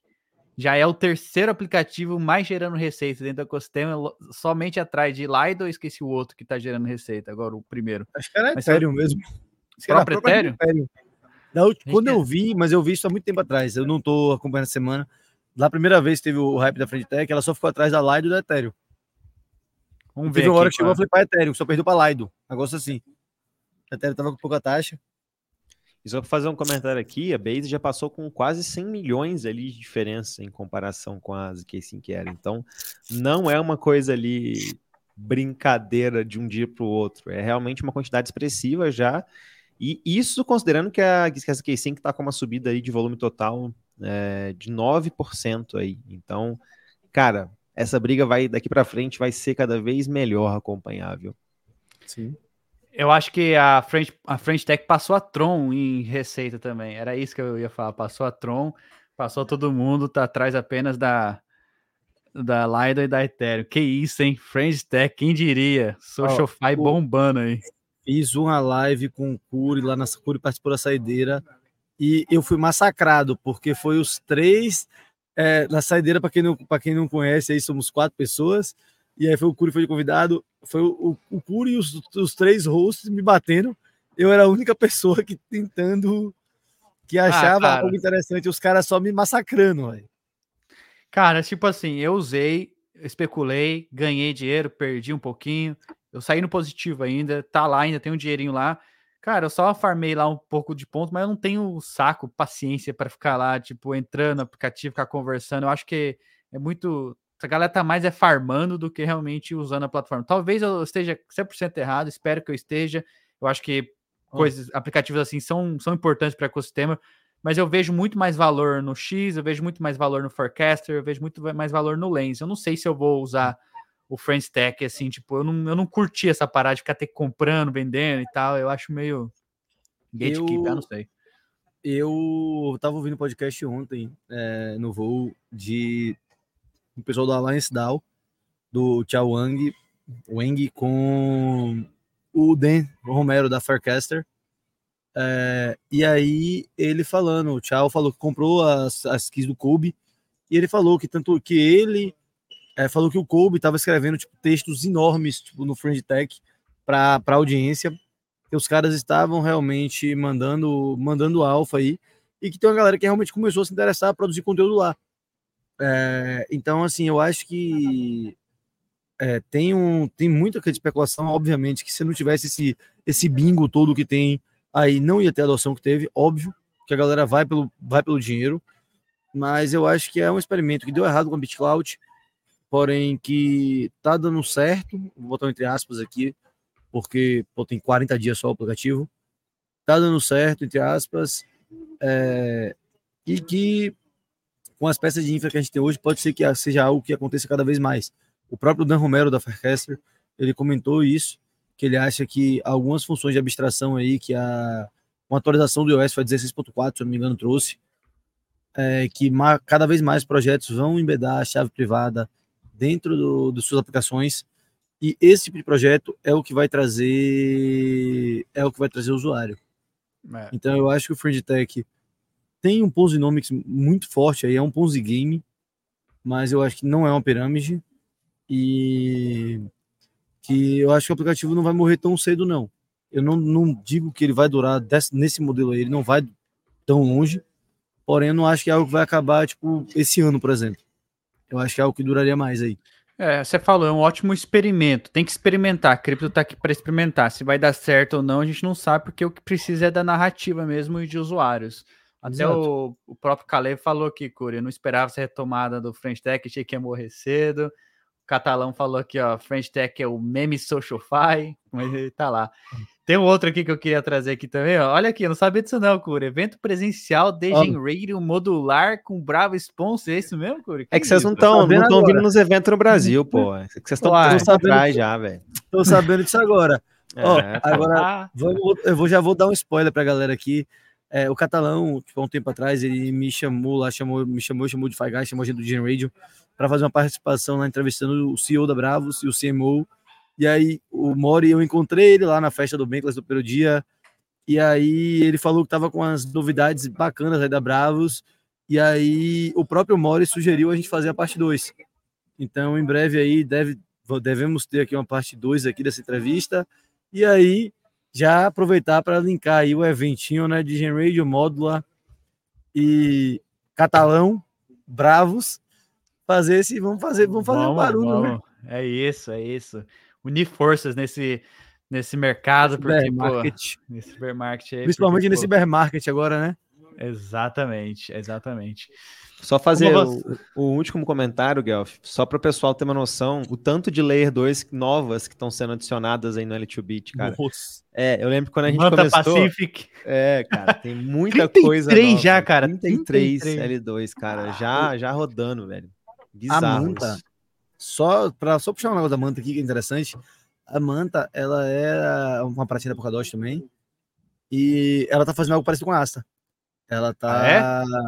é? ela é Tá se uma, uma parachain, no- é uma parachain e um ZK Rollup que usa a Celestia como DA também. Cara, É. essa narrativa aí. é, Tem coisa adianta, estudar, hein? Ó, Não adianta, não Ô, adianta. eu vou, eu já vou ter que sair, gente, que eu vou ter que pegar meu voo. Só queria dar um arremate final aí sobre essa parte de DA. O Gael falou da narrativa. Vou voltar um pouquinho para lá para Permissionless, que foi uma parada que a gente conversou também, que eu tinha esquecido de mencionar, tanto nos resumos quanto aqui. Foi o seguinte: a gente conversou sobre Eigenlayer, conversou sobre EigenDA, conversou sobre as narrativas de Data Availability, Celestia, os possíveis entraves que eles podem ter na hora de na adoção, é, e que Eigenlayer, como solução de restaking e de Data Availability, ele abre uma nova primitiva aí com restaking e a EigenDA no futuro faz muito sentido que seja assegurada por um token Eigen. Então, quem tiver interessado, procura se envolver com o ecossistema da Eigenlayer, que eu acho, eu, o Guelph e o time da Blockworks achamos que pode ser uma jogada interessante para, para airdrop. É isso. Então, vou deixar isso Apesar de eles aí. falarem que não ia ter drop, mas, né, interage É. com a Eigen, Eigenlayer. É isso. É, ó, todo airdrop bom fala que não vai ter airdrop. O airdrop que falou Verdade. testnet incentivado, a SEI. Ah, eu só lembro do Chico falando, ele, pô, fiquei aqui um tempão para clemar 10 dólares. CC2 puto, o Curi também tá aí pela cara dele também fez. É, então, é isso, velho. É, dê, um, dê uma olhada com carinho aí na, na Eigenlayer, nessa parte de data availability, que pode ser uma narrativa muito, muito interessante e são projetos que levantaram muita grana. Então eles têm dinheiro para distribuir. É isso. Tiagão, É só, só tenho a agradecer mesmo a sua presença aí, esses resumos, deu muito mais tempo do que a gente tinha combinado aqui. É, cara, não tem como, sem palavras, para agradecer aí sua disponibilidade. O cara tá no aeroporto, usando a internet do aeroporto, na sala, uma salinha ali do cantinho. Ah. Então, assim, cara, agradeço demais mesmo você ter vindo aí. Show de bola. E pode falar. eu queria agrade- pô, eu queria agradecer pelo convite, porque, pô, e agradecer pela parceria lá na, na Permissions, porque a gente, pô, tava junto lá todo dia. Colou, o Gelf me apresentou uma galera, tipo, alguns builders que ele já tinha contato que eu não conhecia. Pô, foi muito boa a experiência mesmo. Pô, os caras da Módulo estão fazendo um trabalho pô, sensacional. Eu não tinha vindo aqui ainda. A primeira, a primeira aparição de muitas, quem sabe. É, agradecer aí, agradecer a galera que tá ouvindo a gente falar. Eu vou mandar uma foto pro Guelph aqui no, no WhatsApp é, de como é que tá meu setup e eu quero que ele suba na compartilhe a tela aí para a galera ver como é que tá o como é o estado do, do ambiente aqui. É e o pior de tudo é que ainda tem mais um voo para chegar no Brasil ainda, né, Thiago? Não, eu tenho um voo de 10 horas para chegar no Brasil ainda. Nossa. E eu não vou para casa não, eu vou para São Paulo, depois eu vou para Curitiba, depois eu vou para casa, eu só vou para casa no final do mês. Ô, louco. Viajar internacional não é fácil, cara. Mas pelo Não. menos você foi em lugares bons, né? Você foi no evento, você foi ver o jogo do, do Niners aí que você curte, então valeu muito a Não. pena, né, cara? Deu Não, aquela foi- não, foi- descansada. É, eu dei uma descansadinha depois do evento aí, porque eu tava precisando. Guelph, só antes de eu sair, só sobe a foto do meu setup aí, por favor. Te mandei no WhatsApp agora. Deixa eu pegar aqui, peraí. Tiago. Caramba, hein? Mandar aqui no. no- Só, só, sobe aí, só pra galera ter uma noção da, do malabarismo que eu fiz. Caramba. Aí, aí Curi, eu mandei pra ti aí no Discord. Você consegue subir aí? Deixa eu ver. Cara, qu- enquanto o Curi pega aí a foto, velho, deixa eu ver aqui como é que tá. A... Ó, o, o DB Invest chegou aí, Guelfeira, Kryptonita, o homem. Pô, a gente tem muita coisa pra falar do Kryptonita aí, que o cara tá em todos os cantos da Web3. Layer Zero, concordo com ele. Ele falou que não terá, mas no final sempre é. tem. Assim foi a mesma coisa. Ver, Zero Maxis. É isso. Pegou aí, Curi? Pera aí. Tô tentando aqui ver como é que, como é que compartilha. Segura aí. Mas eu posso pegar aqui também. Aqui. Aí, ó. Aí, Conseguiu ó. Já? Peguei. Aí. Consegui. Olha lá o setup do Thiago. Olha isso, ó. Cerveja no aeroporto. Olha lá, ó. Falando com a o gente. Tanto de fio, olha o tanto de fio embolado. É. tá aí, Thiagueira. Porra, sensacional, cara. Sensacional. Obrigado mesmo, irmão. Obrigado mesmo por ter vindo aí. Foi Tamo show junto, de bola. Tamo junto. Desejo para você uma ótima viagem. A gente se fala nas próximas semanas. Eu sei que tem aí Degen Radio na quarta-feira. O pessoal vai falar, você vai falar o quê? De airdrop na quarta-feira, narrativa. Falar da mercado. permissionless amanhã. Foco é na isso. permissionless. É, é isso, Guelph. Depois aí a gente tem que trazer uma novidade pra galera aí mais pra frente, não é pra hoje, é, não. Mais pra frente, é isso. Só pra deixar, só para deixar isso curioso já, que a gente vai ter, um, vai ter uma novidade interessante aí, uma, uma parceria aí de higiene modular que, pô, galera que é criptonativa aí vai curtir demais. Vai ser algo que nunca aconteceu no Brasil. Caramba, vai lá aí, aí tá sim, tá Aí sim, hein, pô. Pô, tamo junto aí, Tiagão. Bom voo pra você aí. Galera, Depois valeu, a gente marca mais uma, hein? Valeu. Fechado, valeu, tamo junto. Pessoal, o Tiagão foi embora, mas não precisa ir embora, não, Caleb. A gente tem ainda muita coisa para cobrir aqui. Hoje o episódio foi atípico, porque o Thiago apareceu aí, a gente quis falar um pouquinho da permissionless, mas tem também bastante coisa para a gente falar. A gente já está tocando no assunto de L2, mostrando aqui o L2Bit, mostrando aí o aumento em TVL das chains. E agora tem também a Polygon. Polygon 2.0, eles colocaram ali o PIP, né, Core? O Phase Zero, fase zero que, que você pode resumir para a gente aí da fase zero, Curi? Cara, eu acho que é legal dar um contexto para a galera bem rápido do que está rolando.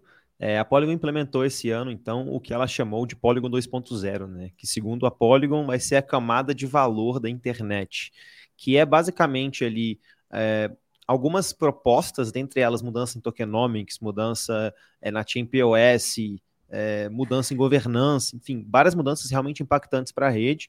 Eles subiram o que eles acreditam ser mais interessante para a Polygon e agora então estão criando aí as PIPs, a Polygon Improvement Proposal, ou proposta de melhoria da Polygon, para a galera votar, para a galera dar feedbacks, para eles escolherem realmente qual foi o sentimento da comunidade sobre o que vai acontecer.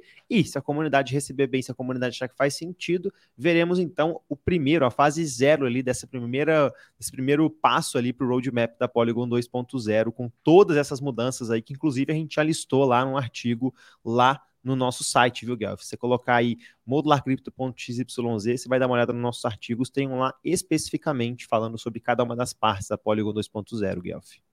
É isso, é isso.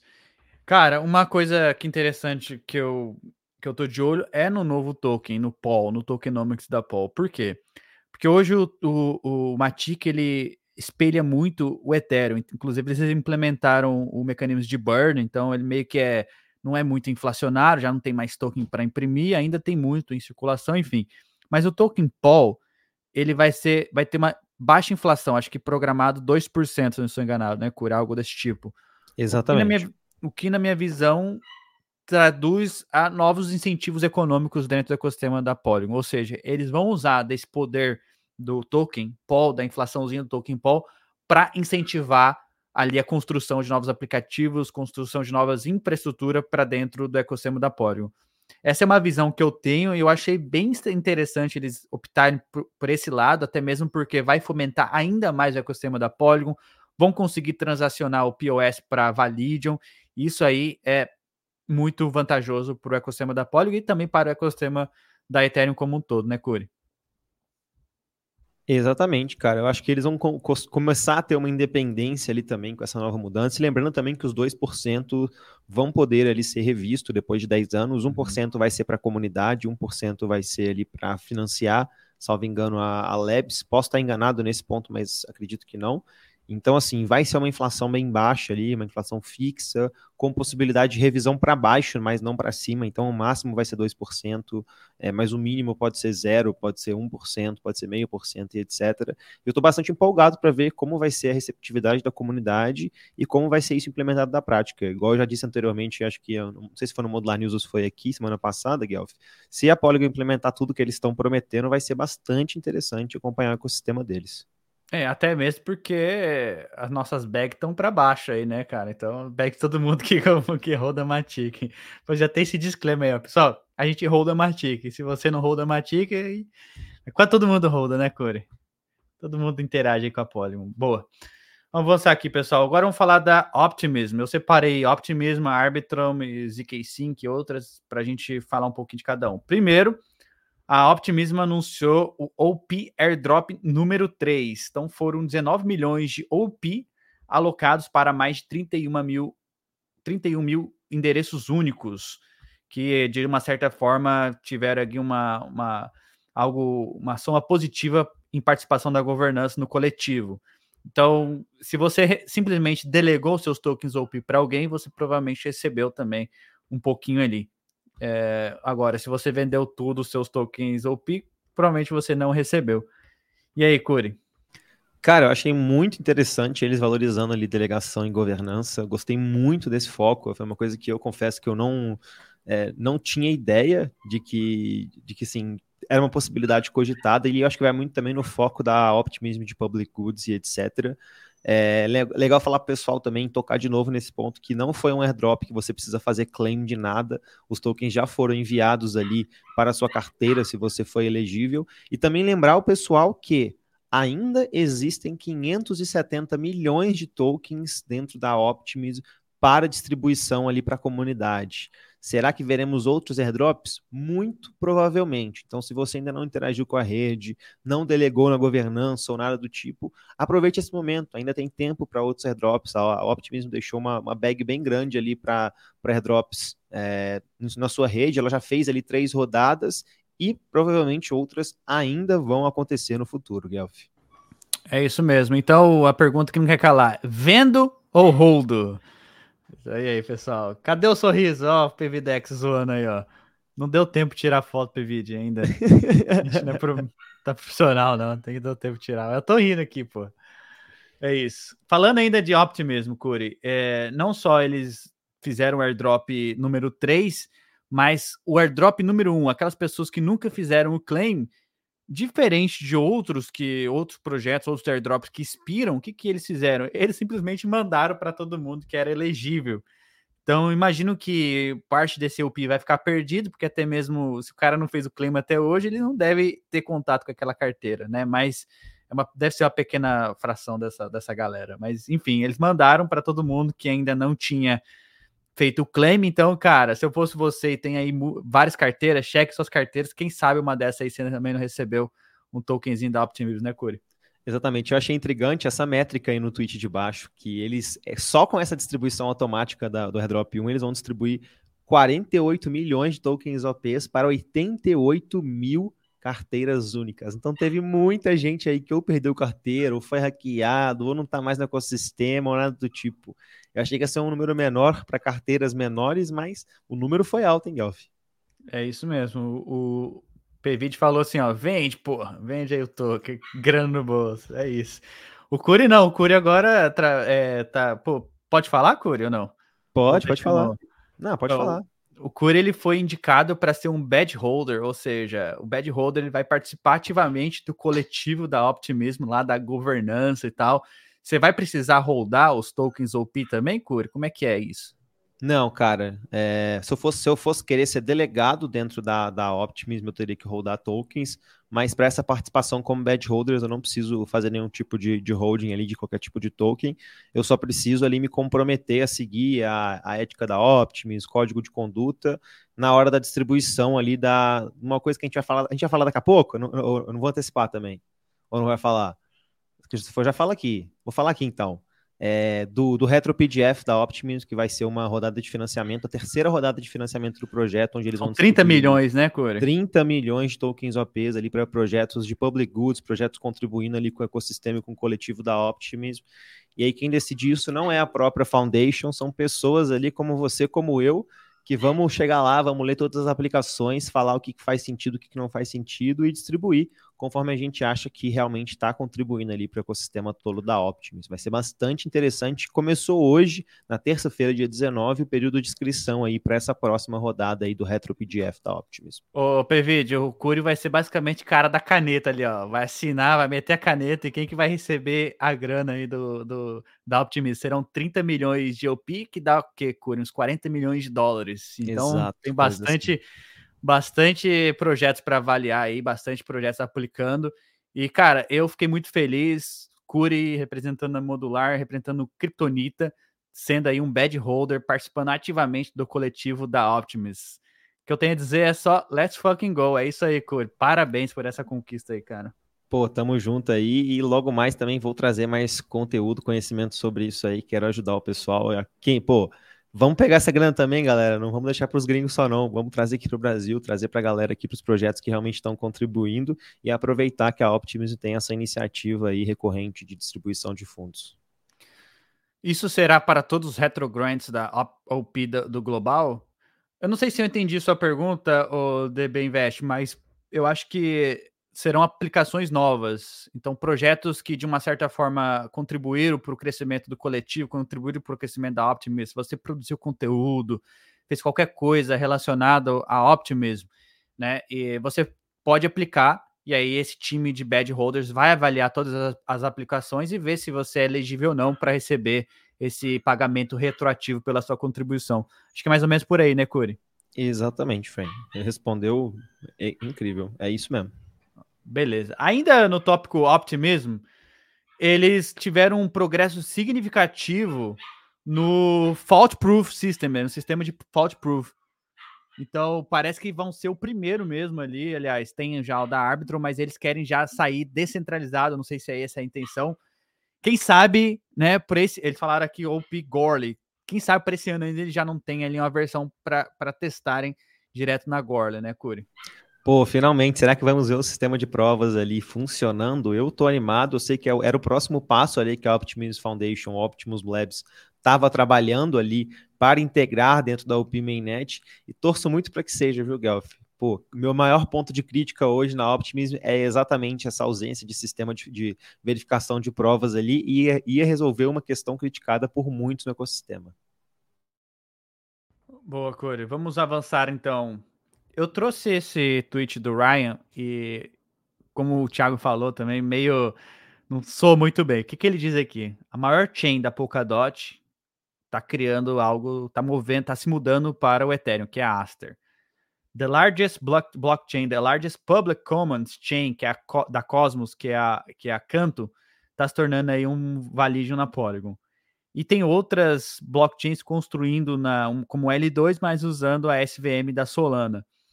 E aí, primeiro que essa primeira informação que não é tão verdade, a gente vai falar isso já já, mas eu trouxe aqui para a gente explicar, passar por cada um deles e pegar aí os takes das pessoas. Eu queria saber o take até do Calibre aí, para a gente.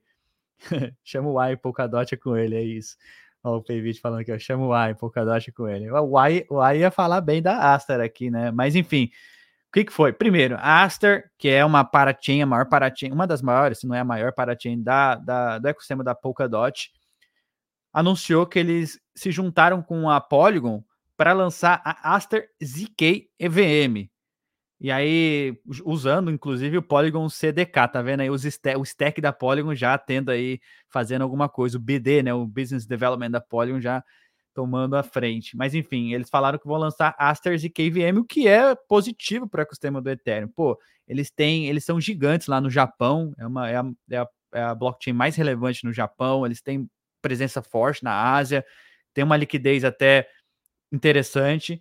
E construindo ali agora na, na, na Polygon, né, construindo uma Asters e KVM é positivo para o ecossistema do Ethereum. E aí teve um comentário aqui que cara falou: ah, After Network vai abandonar a Polkadot, então quer dizer que é uma oportunidade para enxortar o token Aster.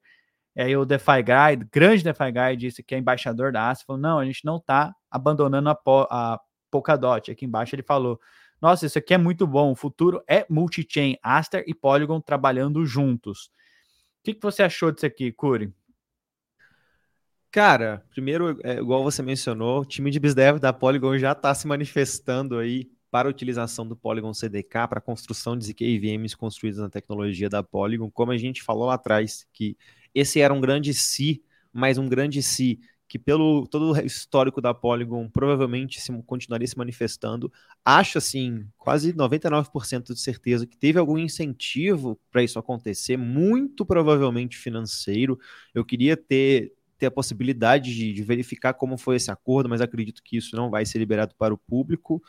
E, cara, para o ecossistema da Astra também acredito que isso é interessante, porque traz a, maior possibilidade de liquidez, traz uma facilidade ali, talvez, de integração entre a Astars e QEVM e a Astar na Polkadot.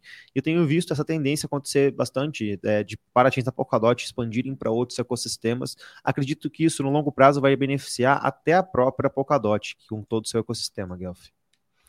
É isso, é isso mesmo. A minha única preocupação é com a fragmentação de liquidez. Se, se a liquidez que já existe na Aster hoje vai migrar totalmente para essas ZKVM, a gente pode, pode olhar um pouco na história que a Polygon ZKVM não tirou tanta liquidez da POS, mas essa é uma dúvida que para mim ainda não está 100% esclarecida. Eu não sei se vai ter alguma bridge que conecta as duas chains, tomara que tenham, mas eu fico preocupado com essa fragmentação de liquidez, até mesmo porque a gente vive num momento de baixa, né? Então, veremos. Mas, de qualquer forma, eu fiquei feliz, até mesmo pelo time, pela Aster, até mesmo pela Polygon, e principalmente pelo Ethereum, que isso vai beneficiar diretamente o ecossistema da Ethereum. Avançando também, Curi, com a outro, o outro take do, do Ryan foi sobre a Canto. Então, para quem se lembra, a Canto era uma blockchain construída usando o stack da, da Cosmos, e eles distribuíam receita, meio que como, eu não sei como traduzir isso por um sistema político, mas eles distribuíam receita diretamente dos contratos para os desenvolvedores. Então, se você fizesse um contrato lá na Canto, você recebia direto lá do contrato uma participação e não tinha como mudar isso, entende? E aí, é, no começo, que, quando eles lançaram, você se lembra, Curi? Tiveram uma, um hype gigante, sei lá, 500, milho, 500 milhões de dólares, pô, em uma semana e tal. E agora eles anunciaram aí que eles estão migrando para um ZK na Ethereum, uma L2 ZK na Ethereum, usando também a tecnologia da Polygon. olha aí, uma... olha a tese se provando no tempo já, hein, Guelph? É isso. E eles ainda vão se tornar uma ZK dedicada a Real World Assets, que é o RWA. É isso aí, Corey. Que te... a tese está se formando, hein? Tá se concretizando, hein? O time da Polygon continua trabalhando ali como se não tivesse ontem, cara. Já trazia aí de cara ali grandes nomes como esses aí para sua chain, para o seu ecossistema como um todo ali. Não é para qualquer um. Você vê que isso podia estar acontecendo dentro da Arbitrum, dentro da própria Optimism, dentro da ZK Sync, mas não. O pessoal ainda está colado com a Polygon, cara. Bem interessante acompanhar isso. Mais uma chain aí usando o CDK da Polygon. E avançando aqui, Curi, essa daqui é um projeto que eu descobri lá no Permissions e me chamou a atenção porque eles também tão, estão tentando construir uma, uma L2 com Zero Knowledge também. Só que eles estão dividindo todas as partes do projeto, bem modular mesmo. Então, eles querem ser uma, EV, uma EVM compatível, eles querem ser compatível com a EVM. Serialmente, vai acontecer na Ethereum. A execução, eles querem usar a SVM, que é a Solana Virtual Machine, porque é de alta performance. A Data Availability, a disponibilidade de dados, eles vão usar a Celestia. E eles vão usar a Risk Zero como proving ali para o ZK.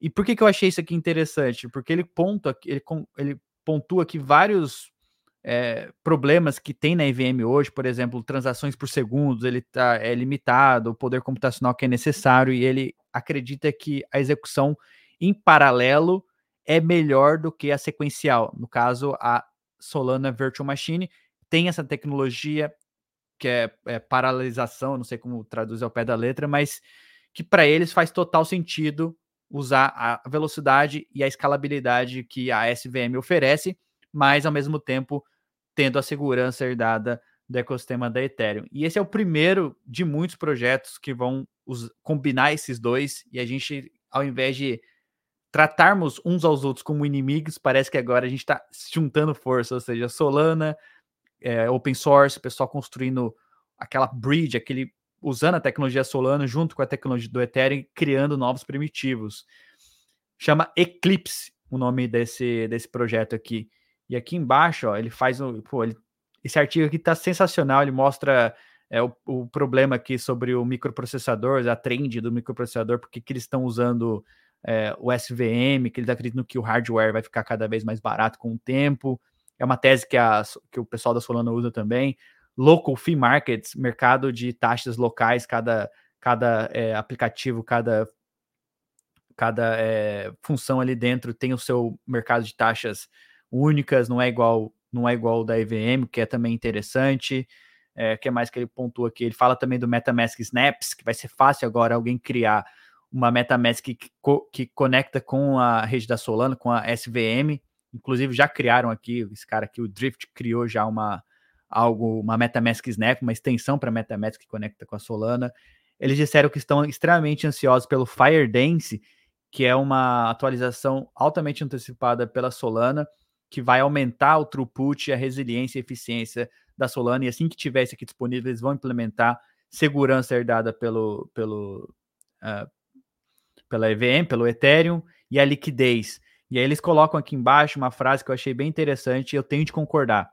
O Ethereum é o centro intelectual, social e econômico de cripto. E é por isso que eles estão usando a Ethereum como settlement layer para tirar proveito dessa, desse efeito de rede, da economia que, que gira em torno do Ethereum e também do intelecto das pessoas que estão ali, porque dentro dessa chain vão poder construir novos aplicativos não vistos antes, com a segurança elevada e também com a velocidade da, da Solana. E também eles usam a Data Availability da Celestial, que aumenta eles, eles disseram aqui que eles não vão conseguir usar a data availability da mainnet, porque o que eles estão querendo é, ter, o, o, o target, o objetivo, é ter um throughput altíssimo. E hoje as taxas na, na mainnet não comportariam isso. Por isso que eles estão usando a Celeste. Eu acho que mais e mais projetos vão usar essa mesma narrativa. Quero usar a Celeste porque eu quero construir, ter um throughput, uma velocidade incrível, então deixa os dados off-chain lá, enfim. Mas muito massa, muito legal esse projeto. Eu tô Estou me aprofundando bastante neles, entrei na comunidade, estou vendo de colocar isso num artigo compilado para nossa comunidade da Modular. Mas, cara, vale a pena ficar de olho. Mais uma blockchain aí, mais um projeto interessantíssimo, com tecnologia foda surgindo aí que chama Eclipse. É oh. isso, pô. Gostei de ver eles também utilizando a, a sistema de provas ali de Proof das Risk Zero, um time que a gente está é. falando aqui bastante ultimamente, que está construindo bastante coisa aí com relação a ZK e escalando ainda mais o ecossistema Ethereum, Guelph. É isso, Curi. Vamos. Ah, isso aqui foi só um meme que eu peguei aqui, que é o, é o que significa isso aqui. O, cara puxou aqui, what the hell is this? Aí tem o símbolo da Ethereum, tem o símbolo da, da Solana, tem o símbolo da Celestia, tem aqui o, o Cosmos, tem o da Risk Zero, que what the hell is this? É tipo uma mistura de todos ali. O que, que é isso, na verdade? É. Qual é a blockchain, né? Como Misturou se não tivesse complicado o suficiente, bota cada coisa numa blockchain e vamos ver o que, que dá. Mas é Cara, novas tecnologias, novas experimentações, né? É, sucesso aí, vamos lá. A outra, outra chain que está considerando se tornar uma L2, Curi, e eu já esperava isso há bastante tempo, é a Gnosis Chain pouco se fala sobre eles, mas eles estão construindo bastante coisa interessante e eles estão considerando se tornar aí uma L2 para herdar a segurança. Eles anunciaram isso na na DEPCON em Berlim. Mais uma chain aí querendo se tornar L2, Corey. Mais uma vez a narrativa se concretizando. Quem será que vai dar mais, hein? OpenStack, Arbitrum Orbit, Polygon CDK, ZK Stack. Qual será que vai ser a bola da vez? É, vai estar uma briga agora, né? Usa meu tá. stack, usa o meu, usa é. o meu, usa o meu. É, desse jeito, vamos lá. Exatamente, pô. Falando em Arbitrum, os caras estão querendo é, fazer um airdrop aí, né? Pela Arbitrum Odyssey. Mas enfim, vamos falar um pouquinho de Arbitrum então. Primeiro que eu trouxe aqui, Cor, eles estão. É, passaram aí a primeira fase para eleger o Conselho de Segurança.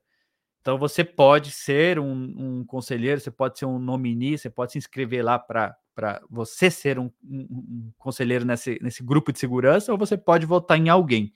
Então basta você ter o token ARB e entrar aqui no site deles, no Tali, e votar lá no que, que você, quem que você quer que seja esse conselho de segurança. Esse aqui você não vai ficar participar, né, Curi? Vai ficar não, só na Optimism.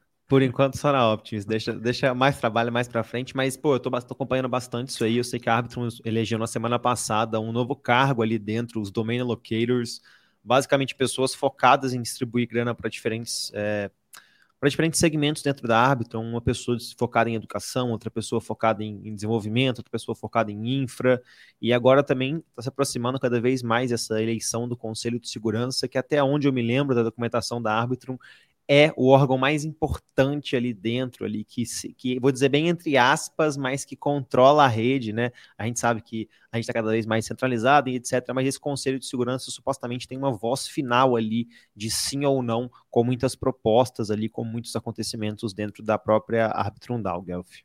É isso. E avançando no tema de Arbitrum, a Expresso System, que é um projeto focado em descentralizar os sequenciadores das Layer 2, anunciaram uma parceria com a Off-Chain Labs, que é a empresa por trás, então, da Arbitrum, Arbitrum One, Arbitrum Nova, para melhorar aí a, a ordem das transações.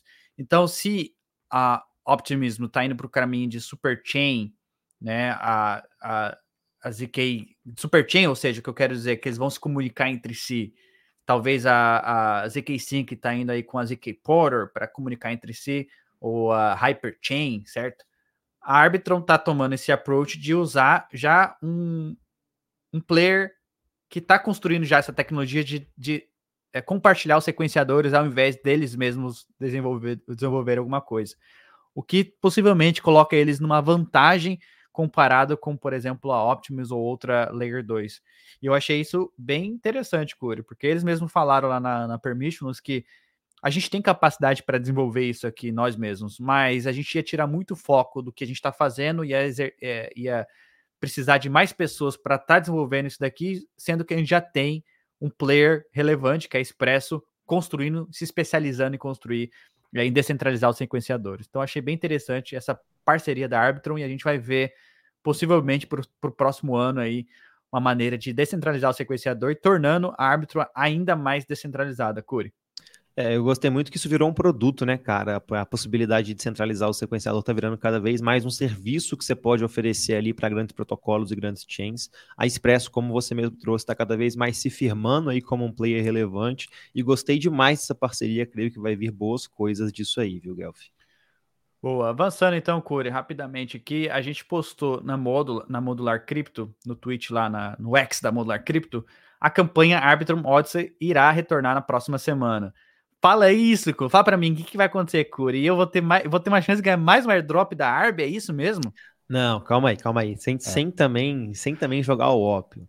A campanha, essa, essa, campanha basicamente começou lá atrás, antes de mesmo do airdrop ser, ser cogitado ali. Acho que, salvo engano, os primeiros relatos são de abril do ano, do ano passado é, onde a galera queria fomentar o uso dentro da rede, então eles selecionaram acho que 14 protocolos, dividiram esses 14 ou 11 protocolos em algumas modalidades diferentes, e iam fazer uma campanha como a gente viu na a Optimism fazer, como a gente viu várias outras chains fazendo, então te dando incentivos, assim, estimulando para você usar um protocolo ou fazer alguma movimentação na rede, e em troca você ganharia ali um NFT. A semana 1 chegou a acontecer, eu tenho um NFT da semana 1, acho que acredito que o Guelph também tem, a semana 2 começou ali, deu um dia, dois dias, eu participei, mas eles logo pararam porque estava rolando muito questionamento na rede e eles estavam com uma atualização para sair que era árbitro nitro.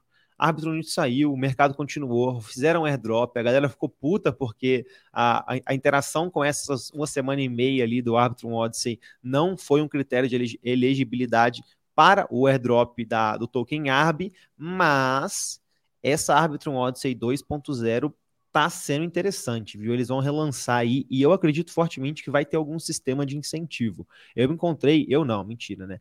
Pepe Holmes passou o alfa pra gente, né? Não vou tomar crédito porque eu não fiz, né, cara? Pepe Holmes é. passou o alfa pra gente, estudando ali as profundezas do fórum de governança da, da Arbitrum, que a galera tá discutindo ali fazer um airdrop ali sobre esse negócio da Arbitrum Odyssey 2.0. Eu não sei se vai ter airdrop, mas eu acredito que algum sistema de incentivo vai ter, nem que seja um liquidity mining ali em cima disso, alguma coisa nesse sentido, que no fim das contas é um airdrop disfarçado. Então fiquem de olho nisso aí, cara. É exatamente, ou é um airdrop direto para suas carteiras, ou então é um programa de liquidity mining onde você coloca lá dinheiro e, e ganha, ganha os ARB tokens. Possivelmente a gente vai ter uma pressão de venda, o preço vai dar uma caída por conta disso, mas é, é temporário. Porque precisa mesmo, isso aí é positivo para o ecossistema, para incentivar mais a, a participação. Boa, Corey. Deixa eu avançar. Cara, eu trouxe um esse protocolo aqui, ele é bem. Tava, passou no meu radar aí e tal. Eu só trouxe para a gente mostrar para a galera que não está ainda confiante com cripto, como comprar, qual o melhor momento para comprar, etc, etc. Nesse protocolo, ele permite você fazer o DCA on-chain, o que hoje não tem, não tem muito protocolo que te permite fazer isso, mas esse aqui te permite. Você coloca aqui, por exemplo, 100, 200 dólares e ele está na Arbitrum, tá? Você coloca 100, 200 dólares e programa, eu quero comprar Ether a cada, sei lá, 12 horas, a cada uma hora, a cada 10 minutos, e ele vai comprando para você. Assim você não precisa se preocupar em timing the market. Você simplesmente carrega ali os créditos ele vai comprando para você de forma automática, o que hoje é possível fazer em corretoras centralizadas. E a proposta desse protocolo é eliminar o, a necessidade da gente fazer o DCA em corretoras é, centralizadas e partir para descentralizada de cara. Então, bem interessante, massa pra caramba aqui. E, pô, trazer aí para a comunidade, se você quer, quer entrar no mercado e não sabe qual é o melhor momento, melhor forma é o que, Curi? DCA, certo? Exatamente, pô, muito legal esse protocolo também, não conhecia e vou dar uma olhada, viu, cara? Igual você mesmo trouxe, eu sei que ter, já, já existem vários e vários players centralizados que fazem isso, mas descentralizado eu confesso que eu não conhecia não, viu, Gaf? Muito bom. É isso, muito legal. Deixa eu avançar aqui, Curi, falando agora de ZK Sync, falamos da Optimus, da Arbitron, falamos de outras L1s, L2 que estão surgindo por aí, e agora da ZK Sync. Então a ZK Sync é, anunciou aqui que eles vão ter o ZK, é, como é que é? O Encode Club, que é o ZK IVM Bootcamp, certo? Que se você quiser codar, se você quiser aprender como desenvolver dentro do ecossistema do ZK5, está aqui uma ótima oportunidade, tem os detalhes aqui no blog, e é de graça, Curi, é de graça e é virtual. Então, qualquer pessoa mesmo pode participar. Você vai aprender em várias semanas a desenvolver, analisar L2, ZK VMs Implementations, ZK, ZK Proofs, enfim, cara, muito maneiro para quem já tem um pezinho no desenvolvimento, ou que aquelas pessoas que curiosos que querem aprender tecnologia por trás, essa aqui é uma ótima oportunidade, Curi. Exatamente. E lembrando também que não são muitas pessoas que manjam de ZK. Se você for uma delas, com certeza você sai na frente e muito no ecossistema cripto, né, Guelph? É isso mesmo. Ainda falando de ZK Sync, a Safe, aquela wallet é mais usada aí para as multisigs e também os mais avançados em account abstraction, abstração de contas, agora deployaram na ZK Sync também. Então agora a gente vai conseguir criar uma multisig por lá, Core. Já temos em outras chains e agora na ZK Sync.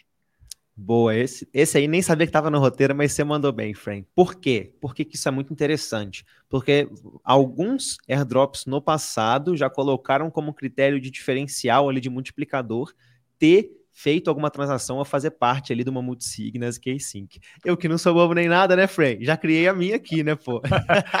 é isso. Bota eu na sua multisig, então, pô. Bota minha wallet aí pra gente Boa. meter um, fazer umas transações aí. Mas é isso, cara. Isso. Muito interessante. E eu tô muito é, animado com o desenvolvimento da Safe, por exemplo, porque eles estão focados em criar um ecossistema de abstração de contas e vão, permitir que novos projetos sejam construídos no topo da tecnologia deles. Então, Maneiro demais agora deployar então na ZK Sync. Avançando, Curi. Falando agora da Taiko. Essa aqui é rapidão. A Poliedra Network, eles anunciaram uma integração estratégica com a Taiko. Então, a Taiko, para quem não conhece, é uma rede descentralizada equivalente, mas eles estão usando o Zero Knowledge. Então, a Type 1, tipo 1. A Taiko está construindo uma tipo 1, uma ZK EVM tipo 1, para ser extremamente equivalente a Ethereum. Então, qual que vai ser o play aqui da, da Poliedra? Poliedra ele é um ele é uma como se fosse uma bridge de comunicação que usa ZK. Eles têm ali ZK Bridge Mainnet e tem o ZK Light Client que está na Layer Zero. Então você consegue construir infraestrutura Web3 e comunicar com outra ZK, por exemplo. Então eles são ali o, o, o middleman ali que conecta uma com a outra. E eles integraram agora a Taiko que, que, vem por, que, que vem por aí, cara? O que, que vem aí na Taiko, Corey? Acho que eu acho que isso foi uma discussão, inclusive, a gente estava conversando sobre. Eu falei com o Juan lá da Scroll, falando, falamos um pouquinho da Taiko.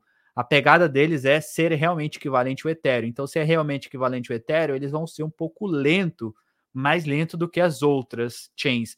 Então eu acho que eles estão visando ir por um lado mais de, ah, vamos construir aqui uma, uma layer 2 já de cara para que seja mais rápido e as transações sejam enroladas e, e postadas na Taiko mainnet, e assim a gente posta na, na, na, Ethereum, sei lá, ou então agora implementar a poliedra, ou seja, essa narrativa de que eles vão construir mais chains já de cara, tá, para mim, tá se formando, tá, tá se concretizando ainda mais, tá, parece que vai ser algo nessa linha, o Curi. É, cara, é exatamente isso. Desde o If Denver, quando a gente chegou para conversar com, com os caras lá da Taiko, eu lembro deles falando, cara, a gente quer manter a EVM quase que ou 100 por, quase que barra 100% equivalente ali, é, graças ao nosso, nosso viés de se alinhar com o Ethereum. Mas como a gente bem sabe, a gente já falou isso aqui, na, aqui no estado do Ethereum, em texto da Modular, no Modular News também, quanto mais equivalente você for a Ethereum, você tende a ter ali uma performance similar à própria Ethereum, que é uma, que é uma performance limitada ali na escalabilidade. E ao que tudo está indicando, a Taiko vai por esse caminho mesmo de ser parecida com o Ethereum, trazer mais segurança, mais confiabilidade, como você mesmo trouxe, vai pensar em novas redes sendo construídas ali embaixo do guarda-chuva da Taiko, para sim gerar esse efeito de rede ali com sua L2, Guelph. É isso, Curi. Deixa eu avançar então. Aztec, que também é uma outra L2 que não usa por exemplo, que não é compatível com a EVM, né? eles, estão eles são focados em privacidade. Eles anunciaram que vão descentralizar os sequenciadores, Curi. Então, isso aqui é um é algo significativo. Foi com um nome incrível, viu? Um nome que eu gostei demais, que é, é, o nome Fernet, que é um drink lá da, da Argentina que eu conheci, que o pessoal me apresentou lá. Fernet. Achei engraçado demais, é, pô. A Fully Permissionless Random Leader Election Protocol. Tá aí, ó, Fernet. Interessante, a Aztec, para quem não conhece, é uma camada 2 de privacidade, diferente de outros projetos, outros protocolos que já tem na Ethereum, por exemplo, o Torneiro Cash, que eles usam criptografia para deixar suas transações privadas. Dentro da Aztec, tudo é privado, até os contratos ali dentro são privados, as transações, se eu mandar dinheiro para o Curi, é de forma privada, se eu interagir com o DeFi, é de forma privada, tudo é privado já nativamente na rede. Então, assim, tem mais, tem mais o que não tem como não ser bullish com esse projeto aqui, Aztec. Inclusive, eles estão desenvolvendo já há bastante tempo, mas, cara, é, é algo que a gente realmente precisa. Eu estou acompanhando de perto, é, tava, pô, eles estavam um pouco fora do meu radar. Então, isso que, porque... isso que eu ia te perguntar, Guelph. Eu achei que essa chain tava quase morrendo, velho, sendo muito sincero. Não, é porque o que aconteceu? Eles eles têm uma linguagem diferente no ar, eles estavam com uma com roadmap e tal, aí eles fizeram uma rodada de, de financiamento, arrecadaram lá milhões de dólares, sei lá, acho que 300 milhões, não lembro agora qual, qual o valor. E aí o CEO, o time decidiu parar o que eles estavam fazendo, que a linha de raciocínio que eles estavam indo, para criar outro modelo. Tipo, eles tiveram que pivotar é, o que, que eles iriam construir. Então, meio que eles tiveram que parar, pedir para a galera tirar o dinheiro ali e tal. Lógico que ainda vai ter tempo ainda para fazer isso, porque eles queriam focar em outras coisas, em outra tecnologia ali, ali dentro. Então, acho que foi por isso que eles ficaram um pouquinho off aí dos, dos radares, Curi. É, pode ser mesmo, mas voltaram com tudo aí. Tô interessado. E, Guelph, deixa eu te perguntar, cara. Depois você precisa me passar o alfa aí. Aonde que eu utilizo a Aztec, cara? Vou falar pro Pepe Holmes trazer esse guia para nós, viu, cara? É isso, é isso mesmo, Curi. Eu, eu vou, depois a gente vai, vamos conversar com o nosso, com o Pepe Holmes para ver, para ver se ele ensina a gente ou faz alguma coisa lá no, no Modor Crypto Curi. Mas deixa eu avançar então, falando ainda da, de, de ZK VMs, a Scroll, a gente já falou no início aqui, mas só para reforçar, eles anunciaram a implementação da mainnet, anunciaram a mainnet, aí o lançamento da mainnet para ainda para esse ano, final do ano, final do ano, espero que sei lá, final de novembro, dezembro, a gente já vê a Scroll aí na mainnet. Que pra gente não é nada. Pra, pra gente, a gente tá feliz com isso, mas assim, para Costemo não é nada de novidade, porque a Scroll tá, tá em desenvolvimento há bastante tempo e eles estão indo para um caminho mais conservador, fazendo realmente, construindo open source, verificando com a comunidade. É isso mesmo? É. Então, beleza, agora a gente vai lançar. Então, tamo, estamos bem ansiosos e animados aí com o lançamento da Scroll, Curi. É isso aí, cara. Eu é uma da, acho que na verdade é a chain que eu tô mais ansioso para lançamento esse ano ainda, o, o produto novo para testar ali. Já usei a testnet, a nova testnet, a testnet antiga, já testei contrato lá, verifiquei como é que são as coisas e tô muito animado para esse lançamento. Acabo tendo um contato ali mais próximo com o time, então tem um pouco de viés ali, mas, pô, cara, pelo que o pessoal fala, realmente o trabalho da galera ali, não só para dentro da Scroll, mas para fora ali do ecossistema, até mesmo em contato com a EF, com a Ethereum Foundation, é realmente um trabalho diferenciado, viu, Gaf? É isso, Curi. Então, para avançando aqui, hoje é um episódio atípico mesmo, né, cara? A gente já tá aqui quase duas horas, então quem tá aqui com a gente até o final, cara, parabéns, vocês são fora da curva mesmo, né, Curi? Mas vem cá, a Eigenlayer também anunciou que vai lançar a sua Data Availability Solution, a sua, o seu produto de data. Aê, tava na hora! ainda este ano, ainda, ainda este ano, possivelmente em dezembro. Não tem uma data confirmada ainda, mas aqui no artigo diz que no final de 2023. Então, podemos esperar aí no produto da Eigen, da Eigen uh, Layer, e aí vai resolver aquele seu questionamento da Mental, por exemplo, Curi. Onde Exatamente. que estão os dados, né? Onde então que é estão isso. esses famosos dados? E não somente, né, cara? Tem muita rede nova interessada na, na própria Eigen A própria Layer, Celo, né? A própria Celo, a Mental, a é, Layer N, uma, uma team nova aí que saiu recentemente e que está relacionada com a Risk Zero, tô tentando acompanhar as coisas lá, e outros projetos aí estão todos visando esse produto da EigenDA, ele que com certeza vai cair como uma luva para essa galera que precisa ali é, de armazenamento de dados, Guelph. É isso, Curi. E avançando então, pô, agora é um pouquinho de drama. Deixa eu ver como é que tá os outros aqui. Esse aqui é o nosso recadinhos, tá? Deixa eu falar um pouquinho desse aqui primeiro, que é um produto novo da Revoke.cash. Então, se você não conhece a Revoke.cash, ele é uma ferramenta open source, gratuita, public goods mesmo, para você revogar as transações, as autorizações que você dá na sua carteira. Então, quando você interage com algum contrato, ou seja, interagir com algum protocolo, você assina uma transação e muitas vezes você permite com que aquele contrato tenha acesso aos seus fundos. Então, às vezes você precisa fazer essa revogação, né? É, algumas carteiras já oferecem isso nativamente, por exemplo, a Rabbit, você consegue fazer direto. Mas se você for um usuário de uma outra carteira, tipo a MetaMask, você precisa entrar aqui no Revoke, digita aí no seu, no seu browser, revoke.cash, conecta sua carteira em qualquer chain que você interagiu, e olha o tanto de permissão que você que você deu ali na sua MetaMask. Você precisa revogar todas, porque se algum contrato desse for hackeado, o hacker pode ter acesso a, aos seus fundos. Então, sempre é importante tomar essas medidas de segurança e pelo menos uma vez aí a cada, sei lá, 15 dias, revogar aí as suas permissões. Ou até menos, né, Cura? Até uma vez a cada semana, não sei. Depende da sua estratégia, o que você faz com, sua, com as suas carteiras. Mas o que, que eles anunciaram aqui, Curi? Agora eles dão uma um gráfico aqui, uma de qual é a saúde da sua carteira. Então, se você tem muitas permissões, né, e, e eles olham isso e falam, pô, você está com uma saúde de 50%, seu risco é, é, tá, tá grande, você pode ser hackeado, então revogue aí as transações. Então, eles, não só isso eles implementaram, mas também eles colocaram aqui é, uma nota para os projetos, para os protocolos ali, qual é a nota que eles acham que, pô, pode ser acontecer alguma coisa. Então, assim, até Revoke.cast está inovando e, pô, ainda é uma ferramenta gratuita. Então, cara, se você ainda não usa, vai lá e usa, Curi. É isso.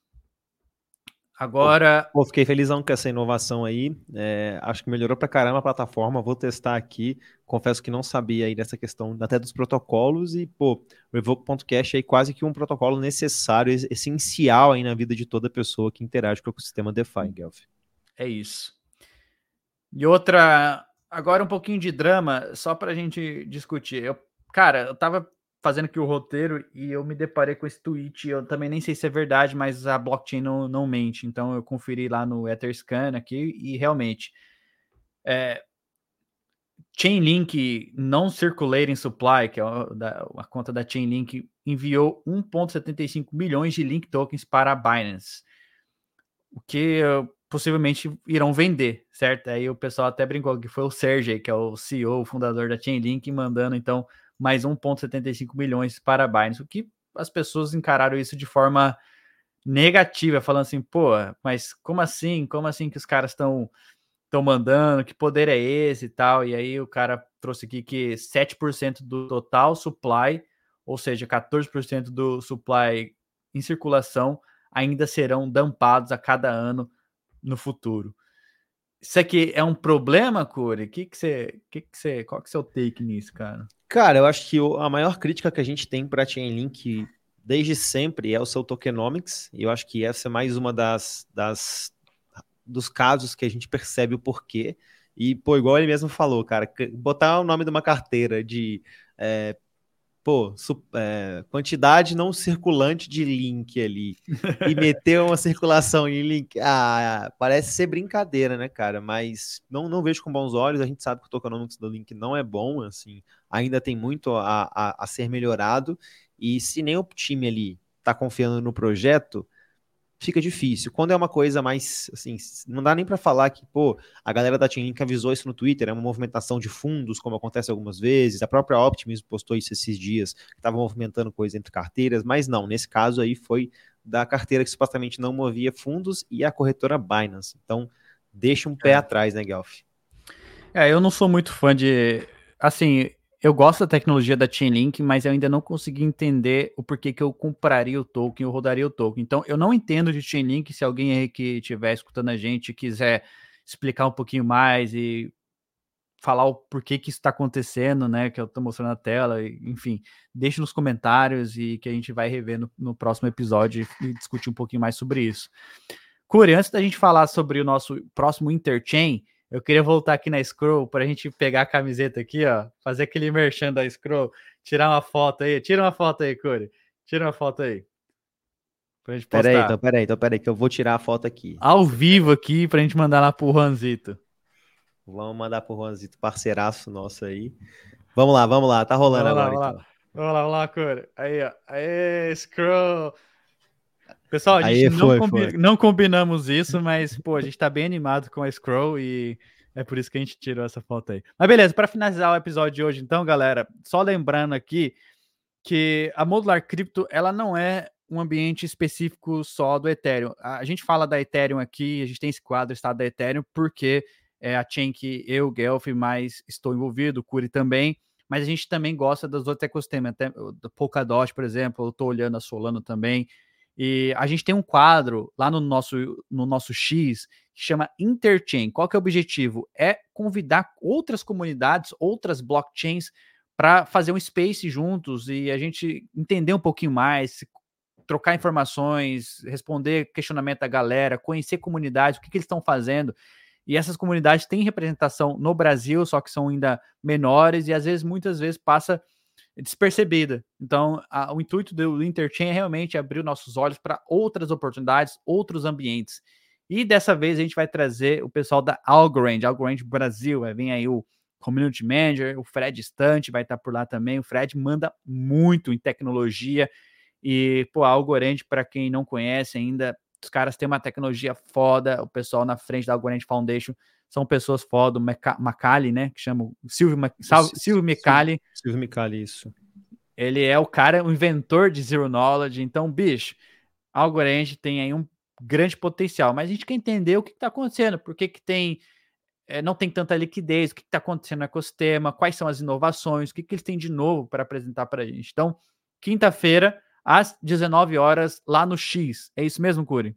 Exatamente, vamos colar lá com o pessoal todo, a Maíra, acho que o Isa também vai colar lá com a comunidade toda da Algorand Brasil, para destrinchar o projeto, fazer essas perguntas que o Guel falou, tem muita coisa legal acontecendo aí na rede, também esclarecer dúvidas, eu tenho dúvidas pessoais também que eu vou perguntar para o pessoal, aproveitar essa oportunidade e esse momento, e também, é claro, como você mesmo trouxe, falar de tecnologia, falar do Silva, relação de ZK, falar do tempo de finalização de bloco, TPS da Algorand aumentando, então bastante coisa interessante, e a gente, como sempre, trazendo mais conhecimento e educação para a galera, Guelph. É isso, é isso. E, pô, já vou deixar aí, pessoal, se você está em alguma comunidade, alguma blockchain e quiser esse espaço, manda uma DM para a gente lá no, no Twitter, lá no X, para modular, que a gente está querendo trazer essas novas comunidades, essas outra, outras chains, para bater um papo com a galera e, enfim, conhecer novas, novas pessoas. Mas é isso, Curi. O, o, M, o MVN que falou para a gente ver o Medeiros, vou trocar ideia com o Medeiros, até quem sabe a gente não chama ele aqui para falar um pouquinho de Link, né? Que ele falou, meteu o pau na Link lá e ele convenceu, ó. Quem sabe a gente não traz aí, mas beleza. Curi, queria finalizar então, bicho, duas horas hoje, hein? Primeira vez que a gente faz duas Hoje horas de. Batemos de todos os nossos recordes ali de limites É de isso. gravação, pô. É isso, duas horas de gravação. Daqui a pouquinho, daqui cinco minutos começa o Degenerados Night, o Degenerados Los Spaces, desculpa, eu ia quase falei Degenerado Night Show, mas é Los Spaces. A gente vai estar por lá também cobrindo. E é isso, pessoal. Acompanhe o Modular Crypto em todas as redes sociais. Acompanhe o Modular News de segunda a sexta-feira nas melhores plataformas de podcast. 15 a 20 minutinhos todos os dias com as melhores notícias resumidas para você não perder nada. Então, acompanhando a Modular News, você vai ficar à frente da curva, eu te garanto. Então, vai lá, entra aí, baixa o episódio.